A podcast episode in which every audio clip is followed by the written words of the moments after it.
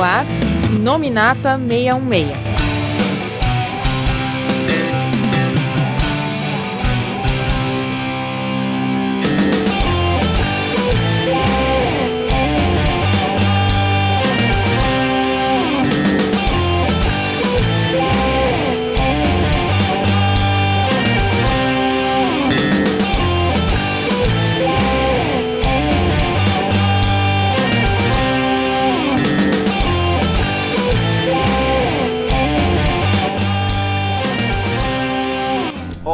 Pessoal, estamos começando mais um Inominata Meio Meia e o tema do programa de hoje você vai ver quatro heróis urbanos salvando Nova York sendo orientados por um velho rabugento lutando contra ninjas. E não estamos falando das tartarugas ninjas. Eu sou o Magaren e em Defensores a gente aprendeu que nada é tão ruim que não possa piorar. Sim, Dani, estou olhando para você. Ai, Ô ai. louco, meu. O Magari tem um ódio mortal. assim. Bom, co- aqui é o Felga. E como disse o ator que fez o, Demoli eh, o Punho de Ferro, se os Vingadores são os Beatles, os Defensores são os Ramones. Vixe, ele- ainda bem que eu nem vi essa, mas tudo bem. Aqui é o Paulo Arthur e hoje nós vamos falar sobre um clã de ninjas que não tem ninjas. São ninjas modernos, Paulo. Ninguém mais se veste daquele jeito. Ninguém mais, é, ninguém mais se veste como ninja, ninguém sabe mais lutar como ninja e ninguém mais ressuscita que nem os ninjas do Demolidor, né? Tinha ninja, que você não viu. É, foram os que fugiram, né? É, foram os mais rápidos. Sabe o que é o pior? No trailer, no primeiro teaser, tinha uns ninjas pulando pelos prédios, né? Vestidos de ninjas, né? E eles, esses aí sumiram, né? Co- Como alguém falou, acho que foi quem? Foi o Magaren, será que foi você, Magaren, que falou que o Justiceiro matou todos? Até aí no trailer também tinha o Justiceiro e nada do Justiceiro aparecer. Finalmente a gente conseguiu aqui se reunir pra falar da série Defensores. Praticamente duas semanas depois de ela estrear e tá entregando aqui o podcast pra vocês, né? Acho que dessa vez foi mais fácil até pro pessoal acompanhar, maratonar, né? Teve menos episódios, foram oito episódios e um levava o outro, foi bem mais dinâmico. Então aí a gente só tava tentando arrumar um tempinho pra se reunir, reunir os quatro aqui, não os quatro defensores, quer dizer, os quatro desse podcast aqui, pra gente poder falar so- sobre o que a gente achou finalmente da versão Vingadores urbano, né? Da culminação de praticamente o quê?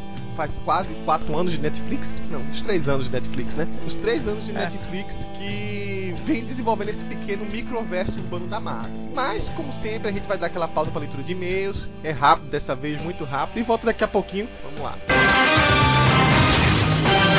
E-mails.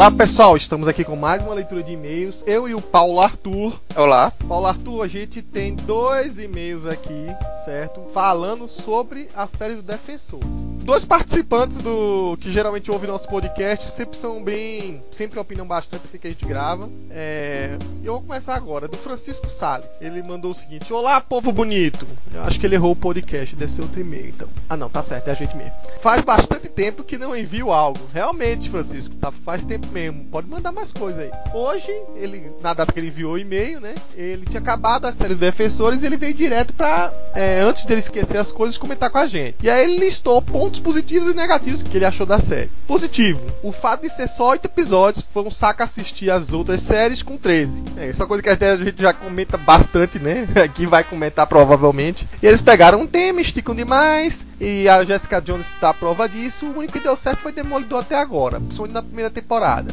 E na segunda, mais por causa do Justiceiro. Outro ponto positivo, o primeiro encontro de todos os personagens, que ele admite que foi legal a química, é, que se reuniu pela primeira vez. Outro ponto positivo foi o Stick, porque pra ele o Stick é sempre bom. mas pena que morreu. Não é spoiler pra ninguém, né? Stick morre na, em Defensores. E, mas aí que ele, supõe, né? Quem sabe ele não volta. E aí ele falou dos pontos negativos. Do mau aproveitamento dos chefões do tentáculo. É, o líder do Nobu, o, o- a, a versão, o líder africano, ele não lembra os nomes, apareceram do nada, não tiveram desenvolvimento nenhum e no fim morreram. Não teve diferença. Mas ele achou que o pior personagem foi da Sigourney Weaver. é, que serviu como atriz de luxo, mas que não fez diferença nenhuma na história. O Punho de Ferro ele disse que considera ele chato pra caramba. Ele, ele disse que é a versão do Arrow da Marvel nas séries.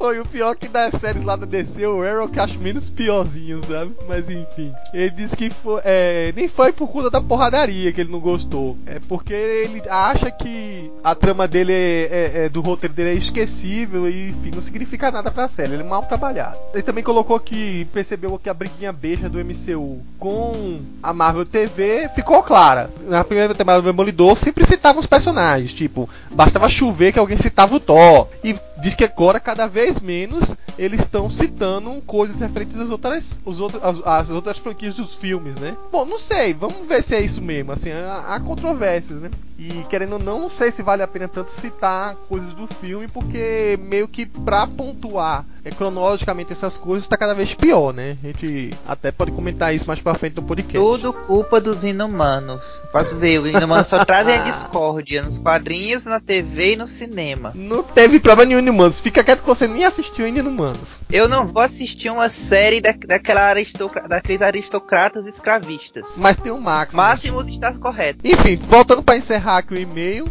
então ele diz que lamenta isso, porque ele achava que podia ver essa camada ficar mais próxima dos Vingadores. Meio que fossem cenas gravadas escondidas e que, enfim, tava ainda naquela esperança de ter o contato entre os personagens da Marvel TV com o dos cinemas, né? Mas não sei, quem sabe, né? Aí a última coisa que ele coloca é que ele listou as preferências dele, né? Então, primeira temporada Demolidor, depois segue a Jessica Jones, e aí o resto ele diz que o resto é resto. Então, e aí, Paulo, lê, lê aí, quem foi que mandou o seu e-mail? O André Marques, ele assim. Olá, amigos do Meio Meia. Terminei de ver o seriado ontem e achei sensacional. Só acho que podia ter uns 10 episódios, mas como isso deve ser formado da, da, da plataforma, então ok. Acho que foi a única pessoa que gostaria de ter mais episódios. Acho que ia ser tipo da, da Karen conversando lá com a Trish lá, um episódio inteiro sobre isso. Aí fazem lá é, o grupo dos amigos coadjuvantes sem função na história pra ficar enrolando por mais cinco capítulos. Aí. Em algumas entrevistas, os caras já tinham dito que iam dar um jeito de misturar o tom de cada um dos seriados. É isso, chama-se iluminação. E foi justamente o que fizeram. Muito bem, principalmente durante os primeiros episódios, quando os quatro estavam cada um em seu mundo, sem saber é, que estavam se metendo numa coisa grande. Não, não só dava para notar uma mudança no tom, mas também eles tiveram cuidado de deixar um contraste na cena com a cor principal de cada um deles. Foi genial. Só uma coisa, Power Rangers já tinha pensado nisso. Cada um tem a sua cor e só anda com essa roupa. É, não dá pra falar muito, então eu vou comentar sobre a Jessica Jones, que é de, de quem eu mais gosto. Todos eles tinham interesse particular, alguma coisa que queriam resolver e só se juntaram porque viram que não tinha outro jeito. No caso da Jessica Jones, isso é ainda mais visível. Como a Trish diz, a Jessica não é lá muito de estar com os amiguinhos, festejar a coisa e tal, mas quando ela vê que a coisa é feia, com certeza ela vai ajudar. No começo ela só queria ajudar a família lá e ainda não saindo no mundinho dela, mas quando ela viu descobriu mais sobre o tentáculo e viu que a coisa era grande, voltou logo, se juntar os outros, jogou o carro na elétrica, né? numa cena que quebra o ritmo traz a piada, coisa que a Marvel Studios e a TV sempre faz, mas que aqui foi de uma forma mais sutil, a melhor cena. A Jessica tá cagando pra vida e pra tudo, mas nessas horas ela vai lá e faz o que tem que se fazer. E não tá nem aí pra pegar o crédito também. Acaba sendo engraçado e carismático de alguma forma. Mas ela foi um dos melhores personagens da, da, da série. Isso é uma coisa inegável. Assim, tipo, não tem lá muita concorrência para ser o melhor, mas ela foi uma das melhores. É. E apenas um comentário sobre o Punho de Ferro. Gostei do seriado dele. Parabéns. Coragem. Eu nem liguei no primeiro episódio. E gostei dele nos defensores. E com o sacrifício do Demolidor, já sabemos que haverá mudanças para ele. E a turma tem que entender que os caras fazem as coisas aos poucos. E muita coisa não dá para fazer logo de cara porque não tem dinheiro suficiente. Se fizessem tudo de uma vez, ia perder a graça com certeza. Até mesmo nos defensores isso aconteceu. Nessa temporada eles só fizeram os personagens se juntarem para aos poucos irem mostrando o impacto disso em cada um. Serviu também para chamar mais atenção do público geral com o carisma de cada um deles. E dando é, vontade de ver mais. Abraços. É, e aí, além desses dois e-mails, né, a gente sempre é, coloca alguma imagem, coloca algum artigo pedindo o pessoal para comentar o que achou da série. Para não ficar muito grande, eu vou só listar alguns aqui que vou pegar no sorteio aqui. Por exemplo, o Vander Batista disse: essa série mostrou duas coisas: investir mais em Demolidor e em heróis de aluguel. É, do resto não vale nem a pena. O Leandro Alves dos Santos disse que foi um desperdício tremendo. O Demolidor deveria ter mais protagonismo. Pô, mais, mais do que já teve deveria ser visto pelos outros como uma lenda urbana. Mas era, cara. Não era tipo louvado, né? Mas eles falaram bastante dele. E aparecendo e desaparecendo em pontos chaves, enquanto Murdoch interagia com os outros protagonistas. A identidade deveria ser preservada. E com o Demolidor isso é difícil, hein? e quem se depara com o demônio da Hell's Kitchen não faz ideia de que se trata de um cego, fazendo o Murdoch ficar acima de qualquer suspeita. Dois momentos que eu odiei, né? Quando a Jessica Jones é, vê o uniforme, zomba dos chifres dele e pegou raiva. E quando ela, ele, ela chama ele ninja cego. Pô, o Stick é um ninja cego. O Demolidor possui muitas outras habilidades sensitivas. mais fidelidade à natureza do personagem traria um roteiro mais interessante. Nossa, o pessoal tá muito caxias aqui. É, já o Rodrigo Silva falou assim: tem fã que não consegue apreciar nada de novo nos personagens, só sabe ficar criticando tudo. E já outras pessoas, feito o Márcio Afonso, por exemplo, ele reclamou, ele achou que isso acabou tudo em uma tarde só do sábado e queria mais. Né? Então não só foi o André Marques, não. Enfim, tem muita gente aqui que elogia, né? Tipo David Oliva, Krolholm Jorgensen, não sei se ele é um apelido aqui, diz que Defensores é maravilhoso e já tem gente que critica, né? Que fala que a expectativa estava muito alta e que a queda foi feia, né? Feito Felipe Rosa. Bom, a gente tem esse podcast aqui, né, Paulo, justamente para tratar esses pontos aí. Será que é, em cima desses extremos aí, ou tão maravilhoso demais, ou tão horrível demais? Enfim, fica aí de olho que a gente vai para agora voltar pro nosso podcast, se juntar com o resto da galera para ver aí qual é a dos defensores. The thing about war is. It only works if both sides believe they're the good guys. The truth is, we're not so different. We fight to get back what was once ours.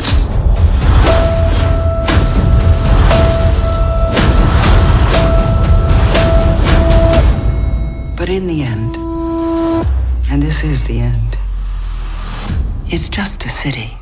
You'll get used to watching them fall.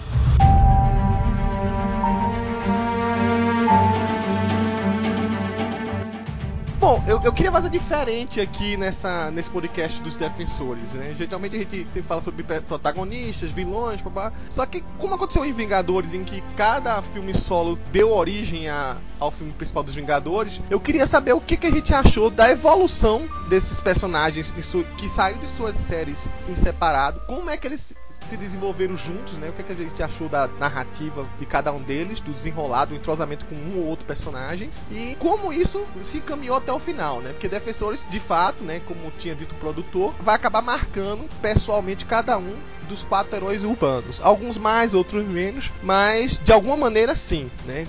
Todos ali saíram diferentes do que começaram. E eu queria dar já o pontapé inicial, começando de trás para frente, querendo começar logo com o Punho de Ferro, que querendo ou não, dá para perceber que o Punho de Ferro, do jeito que montaram a série dele, já era um pequeno prelúdio para o que ia ser Defensores, né? Praticamente eles mudaram um pouco do que era nos quadrinhos a história de Kunlun, né? A história do Punho de Ferro, colocaram ele muito vinculado com o Tentáculo, como se ele fosse o inimigo jurado do Tentáculo, né? Ele, ele se define com um termo parecido com esse, né? E aí já começa a série meio que tentando linkar com o final de Punho de Ferro, onde ele encontra Kulum, um portal que levaria com um fechado, alguns ninjas mortos ali na frente, ele não sabia exatamente quem era. E já na série Defensores ele tá ainda nessa busca para saber o que aconteceu com Kulum, quem eram aquelas pessoas que estavam mortas lá na frente. Ele tá perseguindo um cara, é que talvez desse respostas para ele, e no meio do caminho ele topa com alguém, acho que não é segredo para mais ninguém aí, que era a Electra, né? A gente até então tinha um mistério, e que dá uma pau nele, né?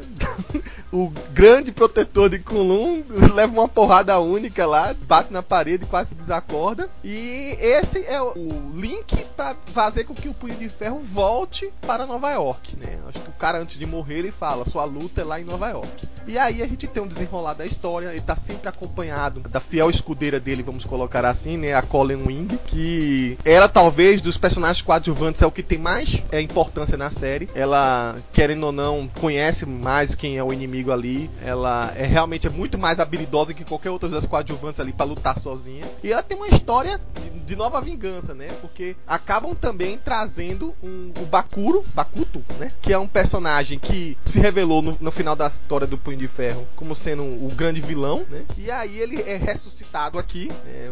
O Tentáculo é bem conhecido por ressuscitar pessoas, só que a gente não sabia até então, né? Isso a gente descobre no decorrer da história, que eles estavam em crise. O Tentáculo é uma organização criminosa é, em falência. O principal é, objeto de mercado deles, que é a, a substância que faria os mortos ressuscitarem tava, tava em escassez, né? Então querendo procurar em algum canto. E, bom, a própria história já diz, né? Que vinculada a uma coisa que já existia desde a época das duas temporadas de Demolidor, o Tentáculo tava procurando alguma coisa em Nova York, essa coisa tava embaixo da terra, e aí a gente acaba vendo que essa coisa que o Tentáculo procurava, essa substância obscura, é muito vinculada à mitologia do Punho de Ferro. Lá pro capítulo. No final do capítulo 7, né? E, e aí já é mais explicado no capítulo 8, no capítulo final, a gente vê que a tal substância é formada. Eles não, não dizem isso literalmente, você supõe que ela é formada das ossadas de dragões. Vale ressaltar que aquele dragão que aparece é, só a, a, o esqueleto dele no final do, de Defensores não é o Sholau, mas é um dos grandes dragões que povoavam a Terra em tempos muito antigos. Isso quer dizer que na próxima temporada de Defensores o, a Daenerys e o, e o Bran vão aparecer também? É, talvez até o, o, o rei do inverno lá, o. É rei da noite. É o, ca, é o cara que vem. O,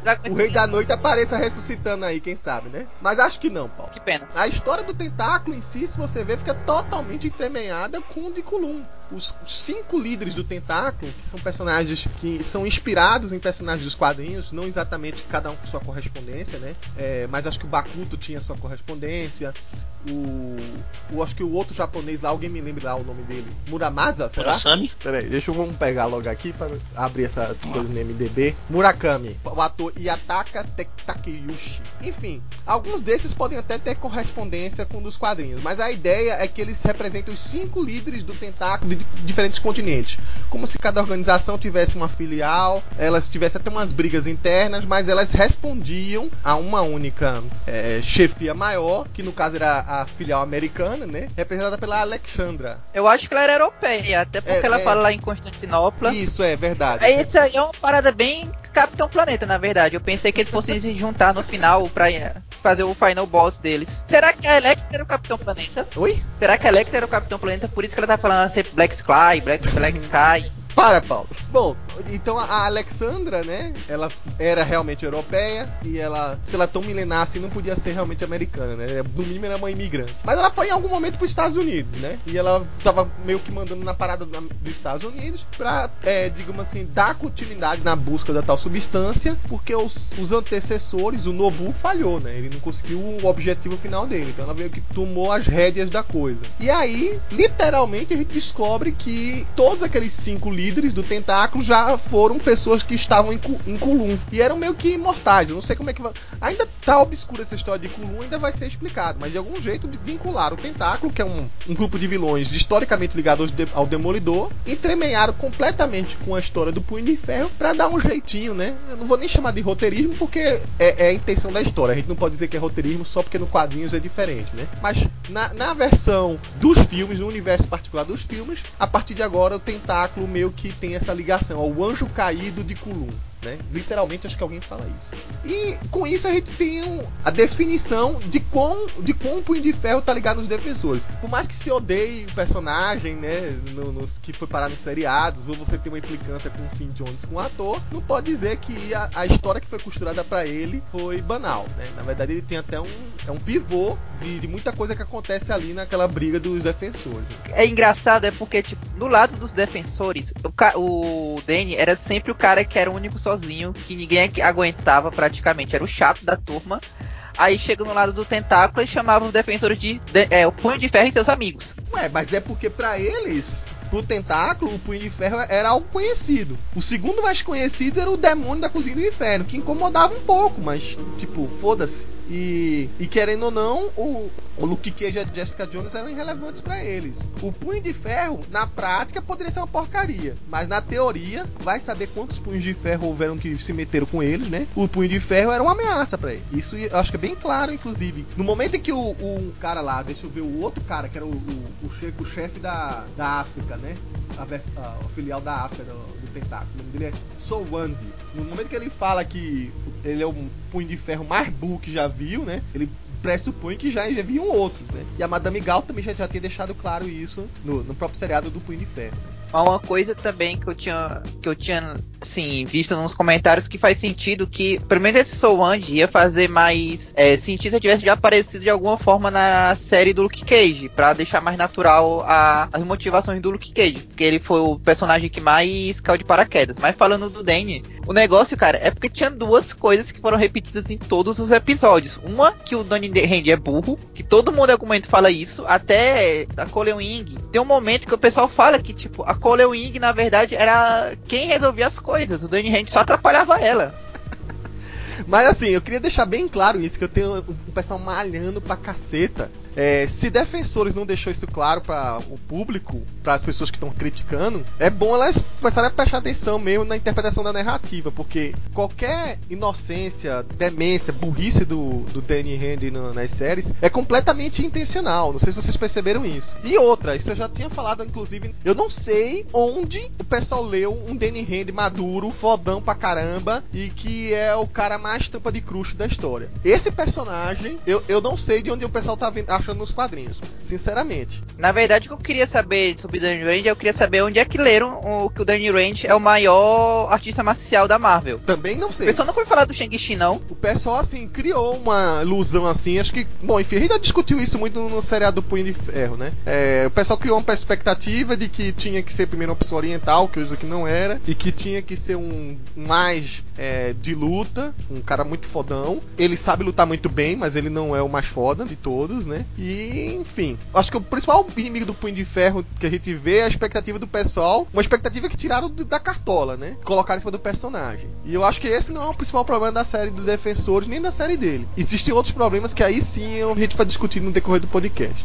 Na verdade, eu diria que o pior inimigo do Punho de Ferro é a burrice dele. Porque, primeiro, que ele é praticamente Shiryu. Ele tem uma tatuagem de dragão, então ele tem que ficar mostrando a tatuagem o tempo todo. Até quando tá de terno.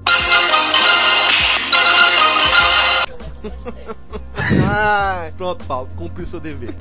Mas aí fica esse negócio todo dele lá, eu sou um imortal punho de ferro, aí os outros, você é um idiota. Eu sou o imortal punho de ferro, você é um idiota.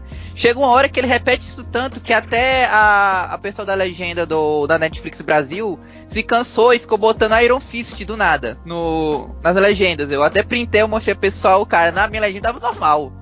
Tá na Netflix, cara. Não, eu fui na Netflix também, mas eu, eu acho que eu ignorei. Eu tava ouvindo já o áudio direto, então mas assim, tipo, teve gente que reclamou que só daquela cena dele indo lá no, lá no tentáculo, só pra dizer que eu sei quem vocês são, seus feios e bobões. Só que, tipo, ele é um idiota, cara. O cara é um bilionário. É, ele coloca, assim, na empresa dele, ele coloca Range Enterprises como contato no celular. Aliás, tipo, deveria ser o nome da série deveria Samsung's Defensors, porque todo mundo usa o mesmo celular Samsung. Ai, ai. E tem que dar um close, inclusive. Mas voltando, ele coloca lá: Alô, telefonista, eu sou o dono daí. Eu posso falar com alguém? Cara, é muito sem noção, cara. Ele é muito burro. Assim, tipo, agora interpretação, eu até eu cheguei a comentar com o pessoal enquanto assistia. Vocês podem falar que o cara interpreta mal a série toda, quem não sabe lutar o Diabo 4, mas teve uma cena que ele interpretou bem, que foi lá, ele lá, todo meninão lá, eu sei quem vocês são, eu vou expor vocês, vocês são os bobocas, eu sou o Imortal Punho de Ferro. Aí chega só a Alexandra, coloca a mão no ombro dele, ele se toca assim, que tipo, ele tá enfrentando uma pessoa que já matava aliens antes dele nascer. E tipo, a expressão que ele faz de se cagando nas calças é inacreditável. Eu, mas eu não acho que o Finn Jones é mau ator, não, viu? É, é, eu, eu, acho que assim, até que o ator é meio chatinho dando entrevista, é. Eu, eu cheguei a, até a, ver um painel dele lá, acho ele meio hiperativo demais. Mas na hora que ele entra em cena numa série, eu não vejo problema nenhum. Na verdade, eu acho ele um, um bom Danny Rand e mesmo que seja assim o mais coió de todos, o mais bobão de todos, assim, exagerado, digamos assim, na, na inocência dele, é, não é, já não é culpa dele, né? E também ele fica naquela lá do, do punho que às vezes ele não sabe direito como usar aquilo ali. Aí normalmente ele sempre usa na pior hora possível. E teve aquela cena que foi engraçada que foi a dele dando murro no. no Cage e se nocauteando por isso. O, o, por sinal, a, a, o murro que ele dá no Luke Cage, o primeiro, é uma, justamente uma uma referência, né, a, ao murro que o Luke Cage leva na série dele, né, que dá um close bem perto da, da cara dele e o cara dá um soco e na série do Luke Cage o cara se quebra os dedos, né? Se ferra todinho. E nessa daí não, o Luke Cage sente a porrada, né? E aí fala, opa, não é a mesma coisa que eu tô encarando aqui. Né? Cara, chegou a dar pena do, da primeira luta do Luke Cage com o Danny Rand, porque o cara tenta de tudo e é mesmo que tá socando a parede.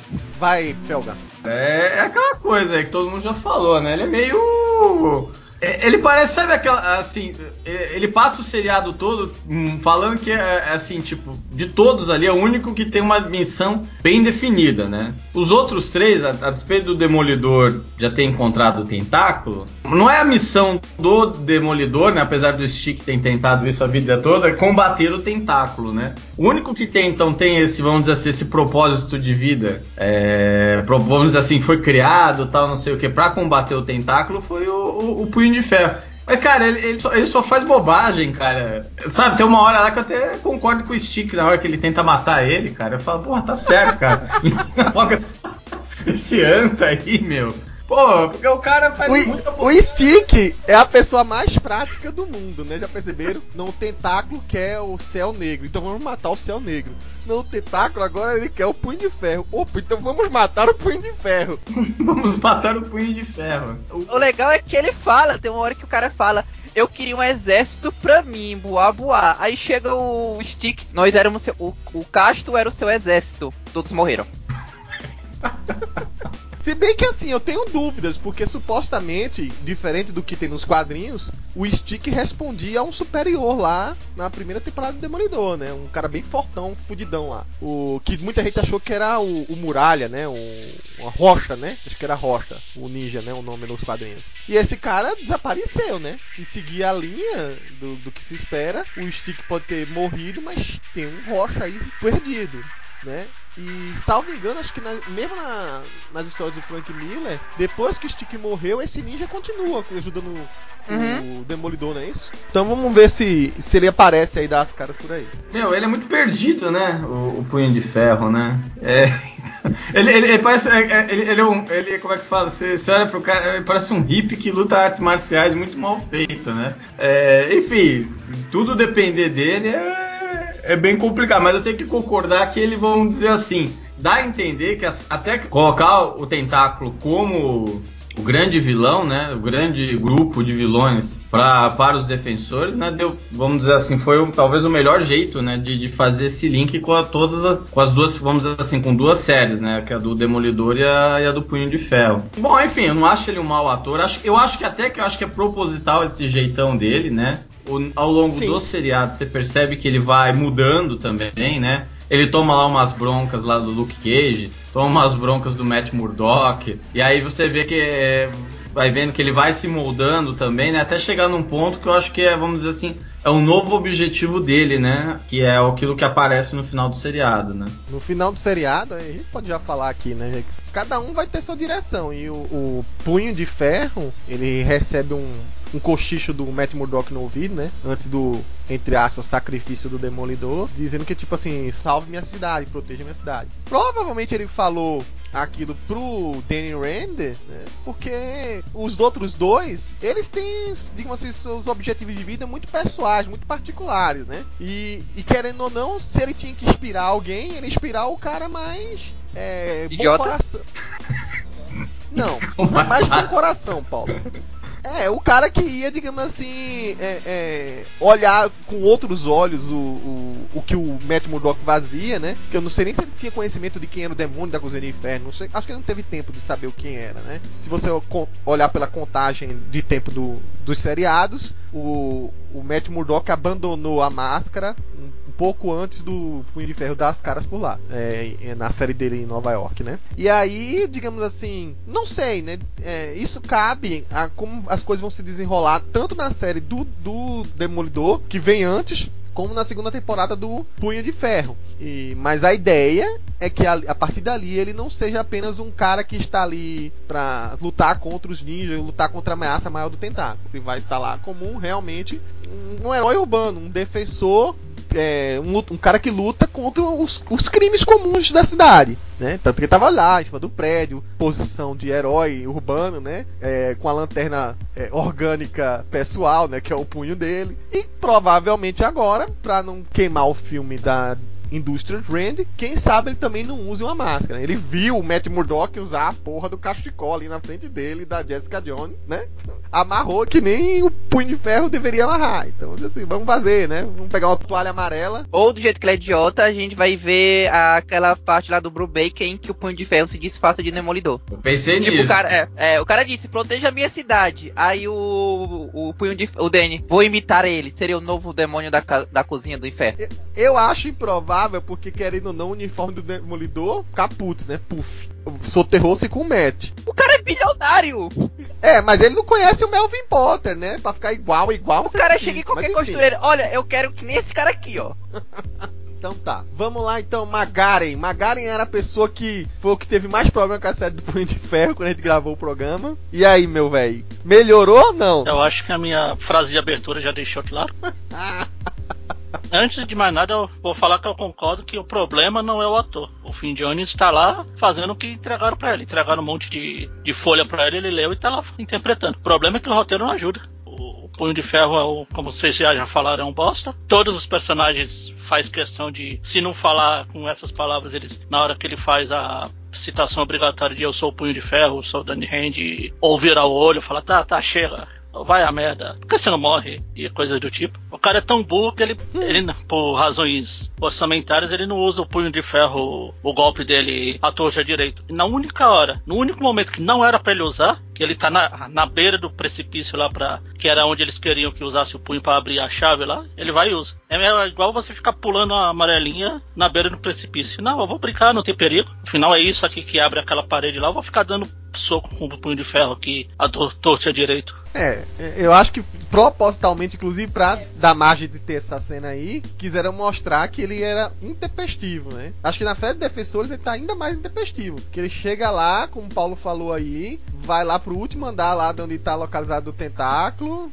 bate na porta sozinho e fala: E aí, eu vim pra dar porrada em vocês, eu sozinho mesmo. Então, intempestivo não é a palavra que eu falaria. Eu já falei várias vezes. É burro mesmo. Que você tá me dizendo então que foram 20 capítulos é, fazendo mais idiota do universo só pra aquela cena em que ele faz um idiotice? É, Pois é. Cara, porque é idiota por idiota, o match também é só botar Electra no meio, a Exatamente. inteligência dele reduz a zero. Ah, mas aí faz parte do personagem mesmo. Ninguém pode discutir essa, essa perda de cabeça do, do Matt Murdock quando Não, a não, palavra. Quem perdeu a Electra. cabeça foi o, o Bokuro lá. Sim.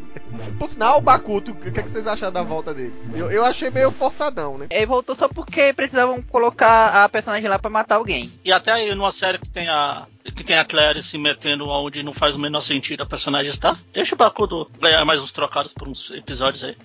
O ator precisa pagar as contas, pô. É, pois é, mas o Bakuto, assim, é- é- dá a entender que praticamente ele fica. Olha, então tá todo mundo é, preocupado que tá se esgotando a- o elixir da vida, né? E, e aí vai gastar mais uma vez com ele. Só recapitulando, que matou o Bakuto foi o.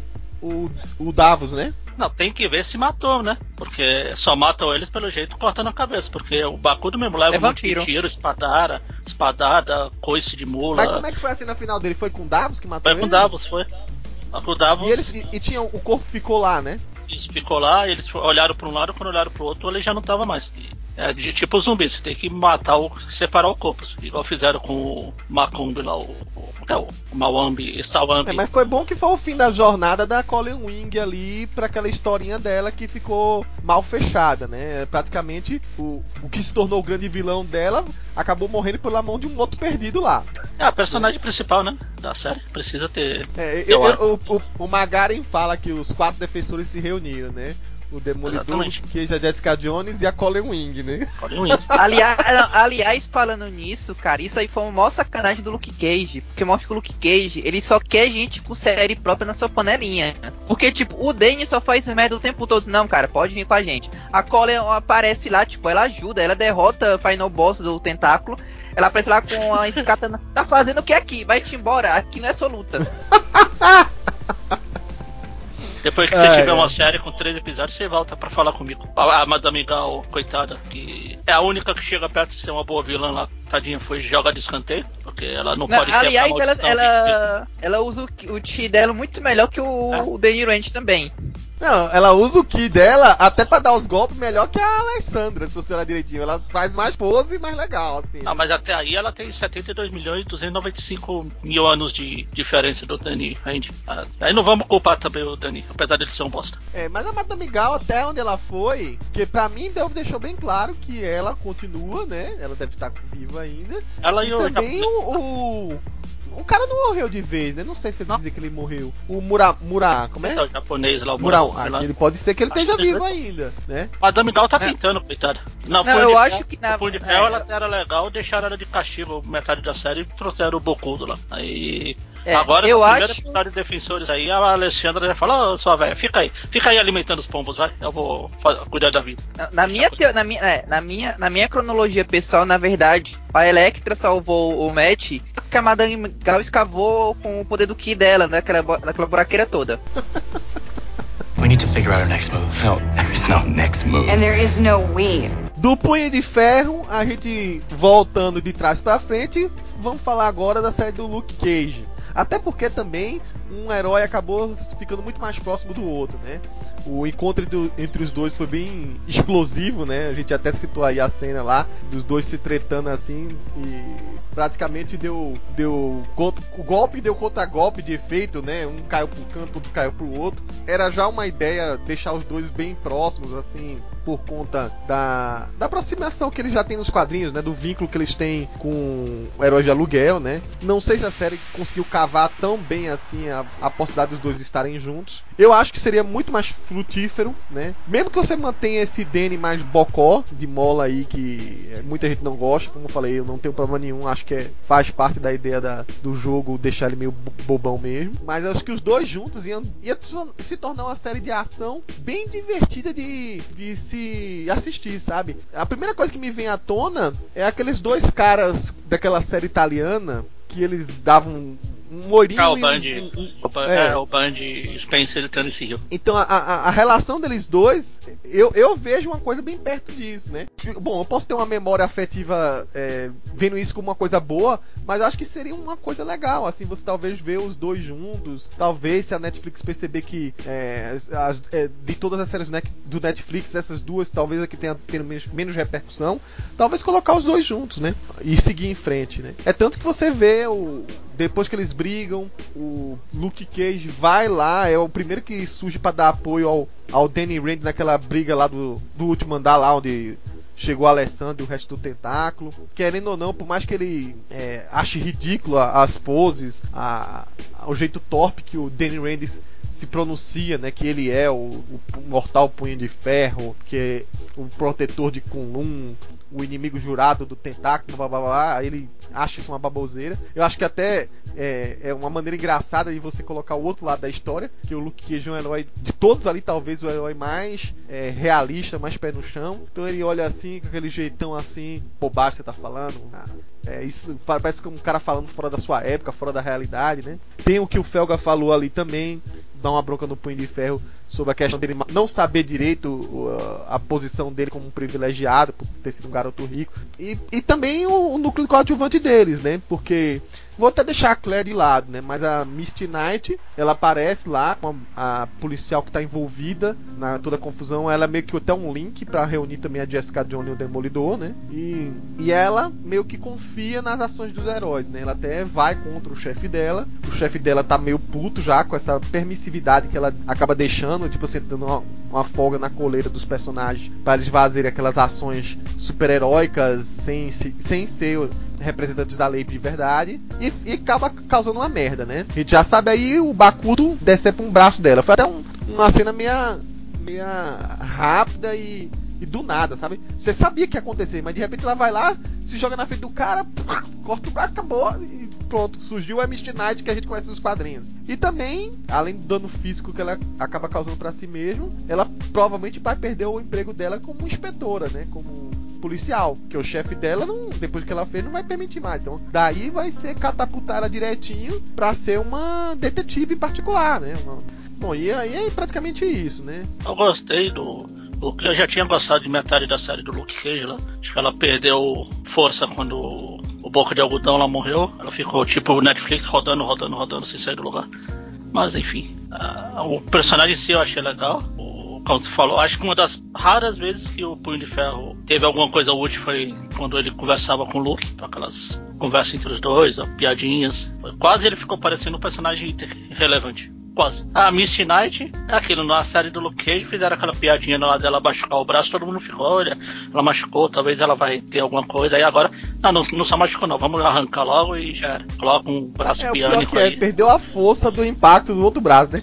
O braço se salvou naquela hora, maior dificuldade da Claire costurar aquela porra lá, maior drama. Aí quando chega das defensores, ah, vamos resolver isso agora. Cortou de vez. Porra. Agora arruma isso aí pra ver. É, pois é, né? Ficou meio tipo assim, ó. Porra, o cara não teve coragem de fazer esse Luke Cage. Espera um minutinho. Agora ela vai pôr o braço mecânico lá, tanto que a, a Colleen fala pra ela que não se preocupa com a conta do hospital não, que se tem uma coisa que o Dani presta é pra pagar as contas. Vamos usar ele pra isso.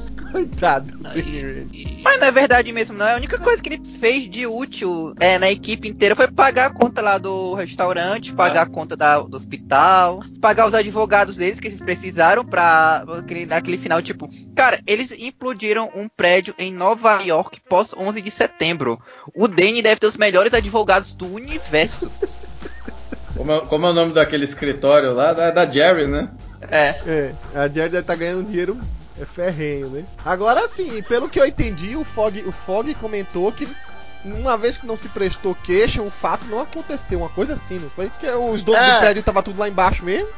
Então, então quer, Os donos do prédio. sem tava- testemunha, sem crime, que. Que. Cara, tipo, só que tinha testemunha, cara. então eles cancelaram a queda de um prédio. Eles cancelaram, eles contrataram o quê? Os advogados fluminenses? Ó, mas o que eu entendi é, é que as bombas já estavam pra. meio que destinada pra aquele prédio, porque tinha aquele maluco lá que já queria Sim, detonar, sim. né? O arquiteto. Era isso, era isso que ele ia querer fazer sozinho, né? Então, Só é meio que botaram a culpa morto, antes. não foi isso? Uma coisa desse tipo? O arquiteto. Não, não sei, não sei. É, eu, eu entendi que, tipo assim, fizeram de um jeito que o fato não aconteceu. Como se não tivesse acontecido, então como não aconteceu, não tem queixa. Felga, depois você me explica mas, aí. mas sua- é, eu- eu- pensa assim, gente. É, é- é muito assim. Numa Nova York, pós 11 de setembro, pós invasão alienígena. Aí estoura um prédio, ah, deixa quieto, gente. Como Mas como é que foi? Você que é, que é advogado, Fel, o que é que o Fog falou Eu ali? sei lá, pô, deve ter rolado grana, pô. Só assim, cara, só assim, porque, cara, eles estavam querendo, estavam querendo prender eles por mil coisas a menos. Agora tu imagina terrorismo doméstico, cara, ainda por cima. Porque, cara, cara, qual a justificativa, cara? Tipo, eles explodiram um prédio. Não, gente, os abalos, o clã ninja, o tentáculo, o, osso de dragão que tinha lá embaixo. Cara, eles estavam presos e iam pro manicômio. A, a justi- o Danny ia, ser, ia ter que alegar insanidade. Não dá, cara, não dá. Eu sei que o Ward, né, nem apareceu na série. Sabe uma coisa? Eu vou viajar, não quero nem estar junto nesse negócio. Então, eu, eu vi um pessoal reclamando da coreografia, tanto na série lá do Luke Cage quanto aqui. Na coreografia de lutas do Luke, que é meio mal feita. Mas, é como você falou, ele é mesmo o Bud Spencer lá. Que ele não, ele é grandão e ele não sofre nada. Então, pra que ele vai brigar? Ele pega os caras e joga longe. Isso é a coreografia de luta dele. Então, até aí, não tenho problema com isso. Achei legal é, a, a forma como ele foi introduzindo a história. com Aliás, ele, ele foi tomar café com a tiazinha lá. Muito perigo pra ela. Tiazinha que perdeu os filhos lá. É, mas já tinha tomado com a Claire, né, assim que chegou. Teve uma, teve uma piada do café, não foi? E no final também, no final também, ele para pra Jéssica lá. É, qualquer dia a gente se encontra pra ir pra tomar um café. A Jéssica disse, olha, qualquer coisa a gente pode tomar um café na inocência. Aí o, o que já regala os olhos, que ele ainda pensa, ó, esse casal aqui tem nas revistas, mas eu tô namorando, não pode. O Luke Cage e a Jessica Jones são uma hora que tá, que sei lá, acho que é de- no- do lado de fora do restaurante ou coisa assim. E eles dão a entender, tipo assim, né? A quem sabe, né? Não, não vamos fechar essa porta, né? Sim, é essa parte aí mesmo. É, tanto que tem uma hora lá na hora da luta lá que ele cai em cima dela lá ele fala, ei, sentiu saudades? Algo assim. É, safadinho, né? A Claire abre o olho aí, né? Enfim, e o- é, a relação dele com Harley, ele não querendo ser herói, vem da série dele. Ah, mas. É, mas só uma coisa. Isso aí, pelo menos, foi até um negócio que eu comentei com outras pessoas que não estavam assistindo. O Luke Cage, ele não tem vocação pra herói, pra, pra policial, pra nada disso. O cara é praticamente um assistente social que não sabe que é um assistente social. Porque ele vai lá no, na Jéssica, aí eu sei que você tem problema de bebida, eu queria saber, estresse pós-traumático, depois da gente ter feito um, um terrorismo doméstico básico. Aí chega lá pro carinha lá, eu vi que sua- o seu irmão morreu, a sua irmã também tinha morrido, quer saber como é que você tá, tá com problemas financeiros. Ah, Com a mãe do cara, eu soube que sua- os seus três filhos morreram, quer saber como é que você tá, tudo bem, tá tudo bem com a tua vida. É sério, cara, o cara era o assistente social, ele resolveu pra mim todo mundo a base da conversa e diálogos. Tanto é que, tipo, ele só vai dar porrada. Não, mas eu acho que é isso mesmo. Eu acho isso legal. A questão, e, assim, combina com o personagem. E é até isso é diferente do look dos quadrinhos, mas combinou com a personalidade que o ator quis dar a ele. Ficou, ficou muito bem. Só que, tipo, é como eu tava dizendo, ele só não é um herói. Ele é um assistente social que, tipo, pra ajudar os seus, por assim dizer, clientes, dá essa porrada em alguém de vez em quando. Sendo bem sincero, pelo pouco que eu vi, não vou exatamente diz- dizer exatamente o Harlem, tá? Mas assim, fora fora do centrão, os prédios são relativamente de menos de 10 andares, todos eles, né? Muito menos até. E os que eles definem como bairro, tipo a cozinha do inferno e tal, não são mais de 20 quarteirões, mais de 30 quarteirões, né? Eu, eu até cruzei lá quando andei lá. O Harlem não cheguei a passar, mas também pelo mapa não parecia um negócio muito grande, não. Então deve ser uma coisa, e, e- já que é uma área mais antiga, de prédios mais antigos, com moradores que, com certeza, pra morar lá, é, que não sejam os que alugam, né? Mas pra morar lá, tem que ser um pessoal que vive lá há muito tempo, né? Com uma coisa bem familiar mesmo. Então imagino que eles conheçam lá aquele pessoal lá, como é, como é mostrado na série, que o Luke Cage vai lá, conhece a fulaninho desde a época da infância dele, do- era, andava com o, o filho de fulano e por aí vai, né? Então acho que é aquela coisa, andando nas ruas lá do Harlem, a pessoa identifica ele, todo- acho que todo mundo deve se conhecer, e ele sendo uma pessoa extraordinária, inclusive por causa dos poderes dele, né? Ele acabou ocupando esse espaço de ser o defensor, né, entre aspas, do bairro. Um defensor meio que social, sabe? Ele não se colocou assim? Eu achei que assim, a, a saída dele da prisão aconteceria na, na segunda temporada, né? Mas, bom, enfim, não tinha jeito, né? Tinha que tirar ele da prisão antes, né? É. Então, pega o final da série dele, né? Ele já acertando lá, terminando de acertar, né? O, as pendengos com a lei.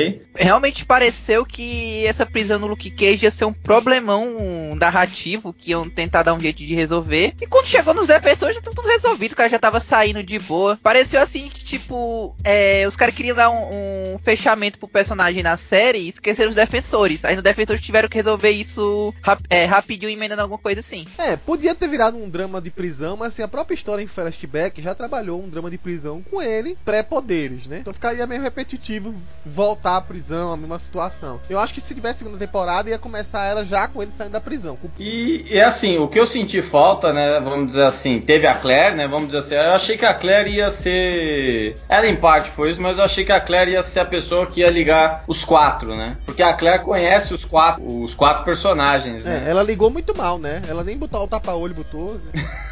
Não, mas falando sério agora, o que ela podia ter feito de, de realmente reunir? Su- Surgiu esse problema, vamos reunir eles? Não, ela basicamente viu que um tava tomando porrada pro outro. Peraí, peraí, eu conheço esse cara, ele é gente boa, peraí, calma lá, não bate não. Meio que eles se encontraram muito por acaso, né? Ah, É, sim. Então, eu achei que ela ia ter uma, uma participação maior nesse link, né? E, e assim, dá pra ver, né, que os dois focos, né, os dois coadjuvantes, né, que acabam tendo destaque é a, a Claire e a Misty Knight, né? Vamos dizer assim, do núcleo do Luke Cage, né? E ele meio que cai de paraquedas nessa, nessa briga de organizações antigas, né? Ele só tá lá por causa que o, que o Tentáculo, né, via lá o Swand, né, o White Hat, né? É o chapéu branco. tava recrutando garotos do bairro pra fazer o serviço de limpeza, né? Ele só, ele só entrou nessa por causa disso, né? É, eu nem sei se esse Whitehead, né, esse chapéu branco, tem uma correspondência dos quadrinhos. Mas meio que criaram, digamos assim, um, um cara lá pra se aproveitar dos garotos, né? Pra incomodar o Luke Cage. E aí, de repente, deixaram um personagem ainda mais convoluto, porque ele não era apenas um cara é, qualquer, ele era um cara antigo pra caramba que veio de Kulum e é um dos chefes do Tentáculo.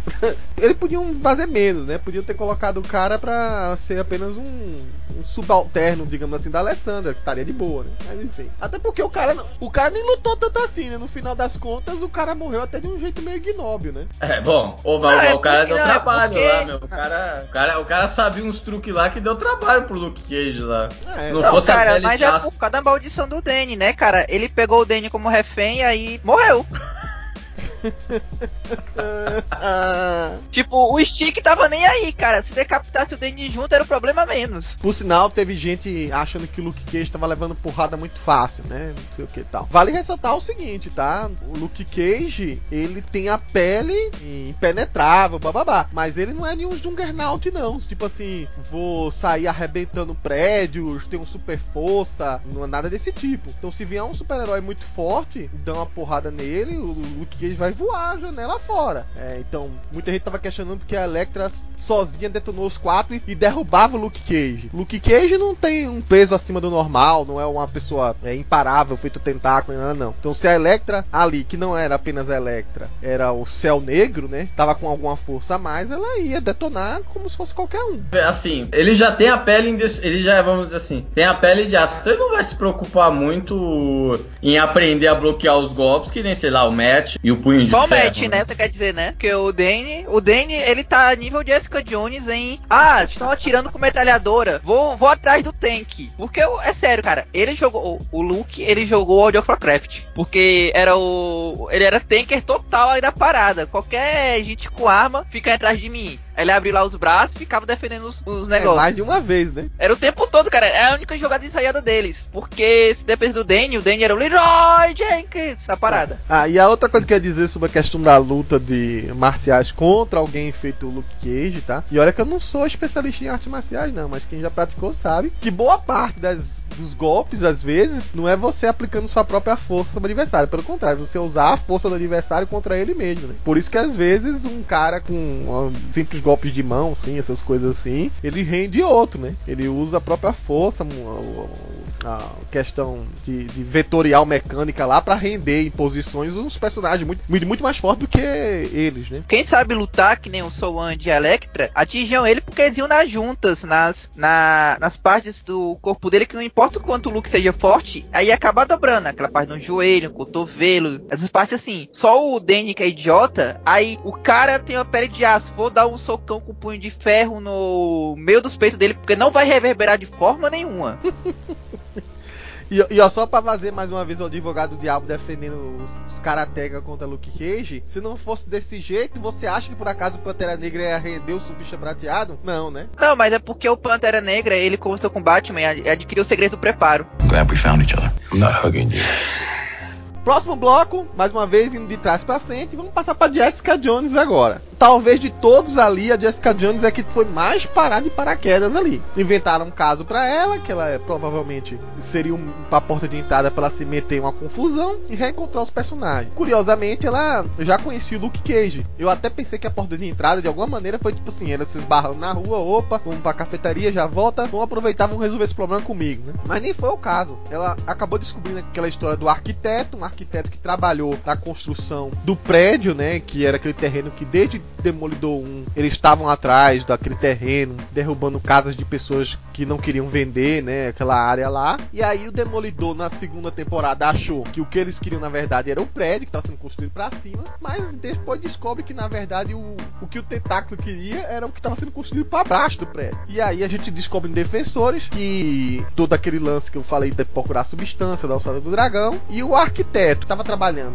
para o tentáculo depois que viu o perigo que estava ocorrendo, qual era a verdadeira intenção da, da organização para quem ele estava prestando serviço, falou: sabe uma coisa? Eu tô com medo desse pessoal, esse pessoal meio maluco, então eu vou soterrar tudo isso que eu tava construindo, né? E aí a, a Jessica acaba se envolvendo pra ir atrás do cara, é, ela acaba topando pela primeira vez com a Electra, né? O cara que justamente era a- o que a Misty Knight tava procurando acaba morrendo pelas mãos da Electra, a- a- faz o vínculo com a Misty Knight, a Misty Knight quando prende ela, de repente, do nada, não me pergunte como, aparece o, Matt Murdock como advogado dela. Eu acho que o link mais provável foi: olha, a, a Jerry é amiga da, da Jessica, então liga, liga pro Fog e o Fog manda o caso pro, Char, pro É, foi aquele. Foi Matt. aqueles casos que o Fog passou pra ele. É, mas tinha acabado de acontecer, pô. Ah, O- até o- aí é igual reclamar que Game of Thrones acontece rapidinho porque não tem dias depois. Mas o Fog mandou uns casos frios pra ele, pô. Uns casos assim que era excesso. Eu, ah, aí de repente ele já chega assim, opa, Pro Fog, quem era a Jessica Jones? É, é a ela. Eu não vou poder atrapalhar essa mulher doida, não. Vai lá, ó. vai lá você, ceguinho. Você se dá bem com mulher, vai lá. pode ser isso, né? Enfim, o, o, o Demolidor chega, tipo tipo assim, já meio assim. Você até pensa que ele tava. Mas é, eu acho que no fundo, no fundo ele até tava, né? Na segunda vez que ele encontra com a Jessica Jones, ele já sabia que aquele prédio lá da. É, o Orlando, né? Midland Cycle. Vigilante Sam, é o círculo da. Midland Cycle, isso aí. Esse prédio aí era o prédio que foi construído naquela situação tal. Então ele provavelmente já foi até direcionado pra essa história do caso. Tanto que antes de ter aquela luta da invasão lá do, do prédio, que eles saem brigando no corredor, né? Que nem chega de perto da luta do corredor do Demolidor 1. Ele é que impede a Jessica Jones de entrar de cara. Mas aí quando a coisa, a merda vira boné lá em cima, que ele escuta, né? As confusões que vai acontecer. Aí ele resolve se meter no meio, rouba o cachecol dela, enfim. O bom da Jessica Jones é que na série dela tava sempre um lado muito depressivo. Ela é sarcástica, mas sempre puxado pro lado mais depressivo.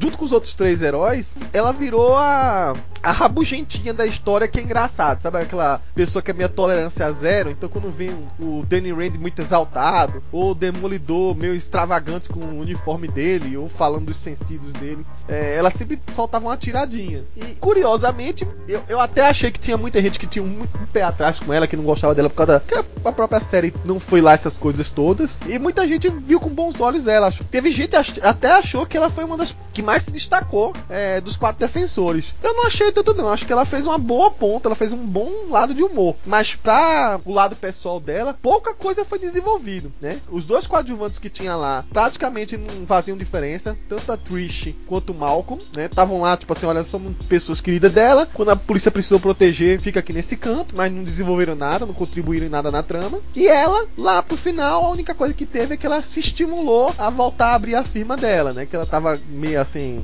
chateada pelos acontecimentos recentes lá com o Homem Púrpura, né? Com o Killgrave. Teve até uma provocação, né? Foi o Soul Wendy, né? Que provocou ela, é, citando a questão do, do Killgrave. Ela deu um safanão na cara do cara. Mas aí, tipo, não teve muita contribuição. Nem ela trazendo alguma coisa da série dela pra lá. E nem ela evoluindo de, alguma, de um jeito tão evidente pra isso repercutir na série dela, né? Poderia, né? Quem sabe o- a- a- o tentáculo tivesse um vínculo com aquela organização dos produtos químicos que é, provavelmente vai ter alguma coisa a ver na segunda temporada que deu os poderes dela. Poderia ter a ver, né? Ninguém sabe. É, mas por enquanto não teve nenhum grande destaque pra levar adiante. Ela, ela foi legal na história porque ela é a personagem do bom senso, cara. É, é ela que chega pro Matt. Vem cá, cara. Você trabalha de graça. Como é que você tem um apartamento desse? Como é que você se sustenta? Sem falar que todo momento que ela chama o Denis de idiota e principalmente no último episódio, ela é a única pessoa que escancara os furos de continuidade da história.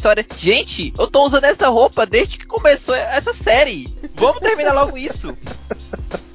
Mas ela tem um guarda-roupa bem, bem limitado mesmo, né? Ela tá usando Mas isso desde é- a série dela. Aí Ela fala que, tipo, ela tá dias sem trocar de roupa ali, cara. Devia estar um futum desgraçado. e sem falar que, tipo, todos os alívios cômicos lá, ela mesma ela admite que ela é alcoólatra, porque ela, ela rouba um mendigo no metrô. Tem uma parte lá da, da coisa que ali, tipo, foi um momento cômico barra enrolação, pra, porque acabou o roteiro da série, que era começar a enrolar. Se não enrolar, não é série da Netflix, né? Porque ela também é do Contra Suprema. A cliente lá chega, ah, eu quero que eu contratar você pra achar o meu marido aí. Ai, tá te traindo, tchau. Aí o cara liga pra ela, não me investiga aí, agora eu vou te investigar, haha. Tipo, é, ela não sabe o que ela quer. Se ela quer investigar, se ela não quer. Se o cara tivesse dito, me investiga, aí ela não tinha nem entrado da série, tava todo mundo feliz e o Danny e o Luke teriam morrido no elevador naquele final da história. E pronto. fim, né? Créditos.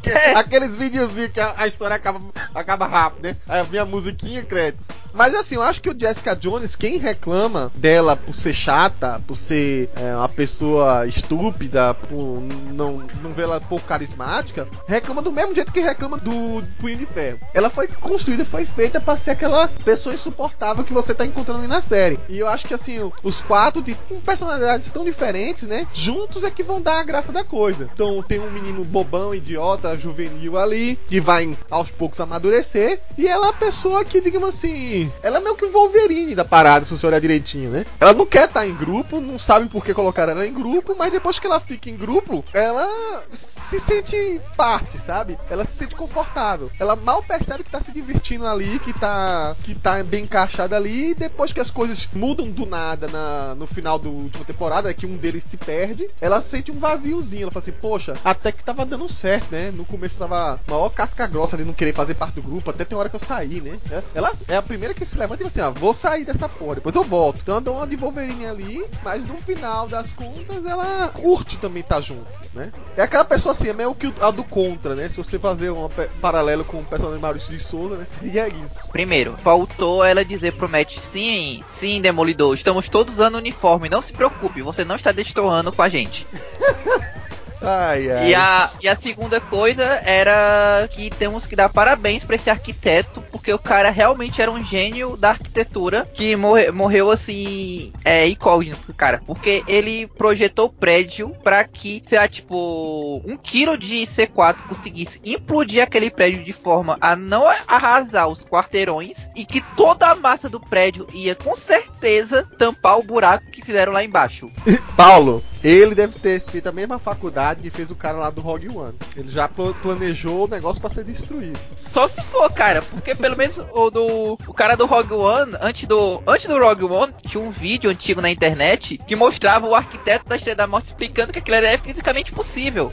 Porque se aquilo é uma saída de, de ar, não tinha como as coisas entrarem por ali. É, eu sei, eu sei.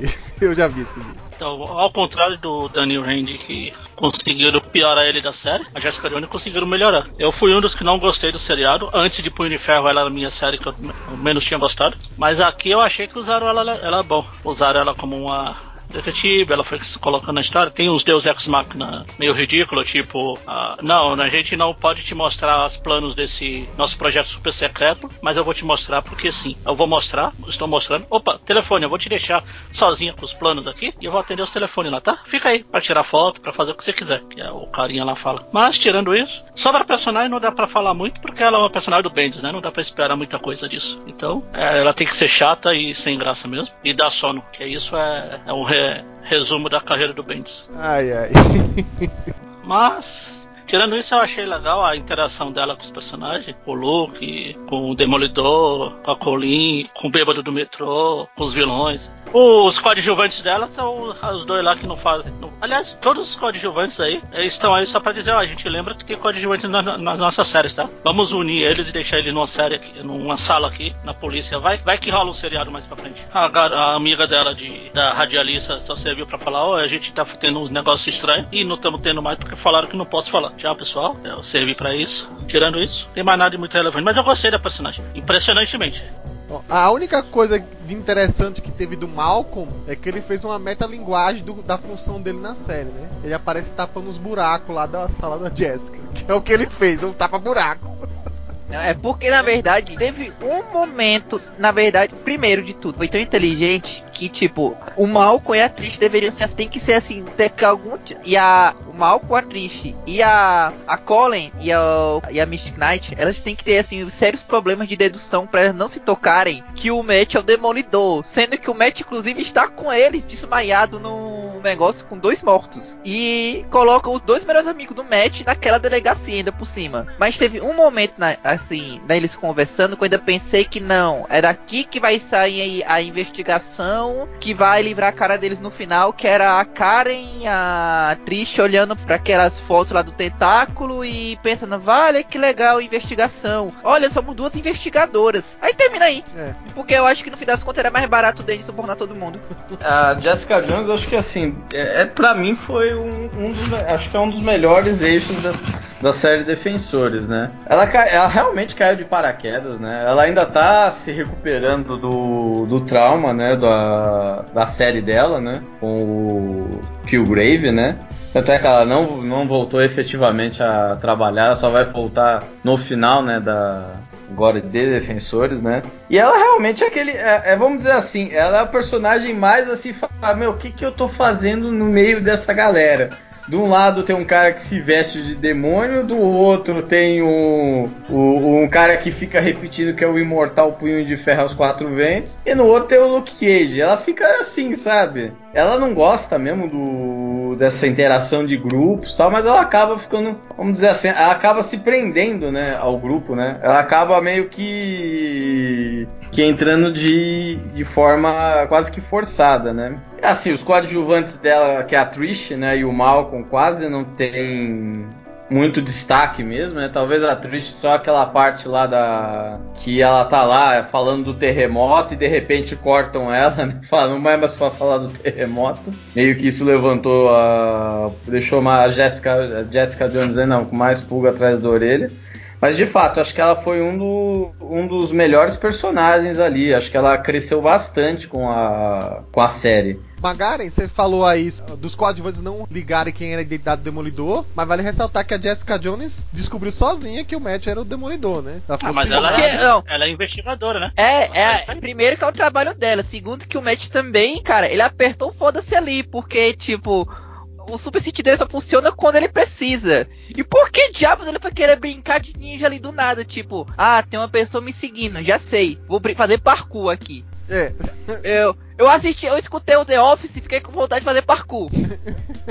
é, eu senti que foi um negócio meio proposital. Até fiquei meio cismado de será que ele tá ouvindo que a Jessica tá seguindo ele? Vai fazer aquilo vai aparecer atrás dela, tipo, pressionar ela, será qualquer coisa desse tipo? Mas não, foi uma desatenção mesmo dele. E o pior é que depois ela pega e fala isso, ele, o quê? Sério? Você me filmou? Deixa me quebrar a sua câmera. nice ears.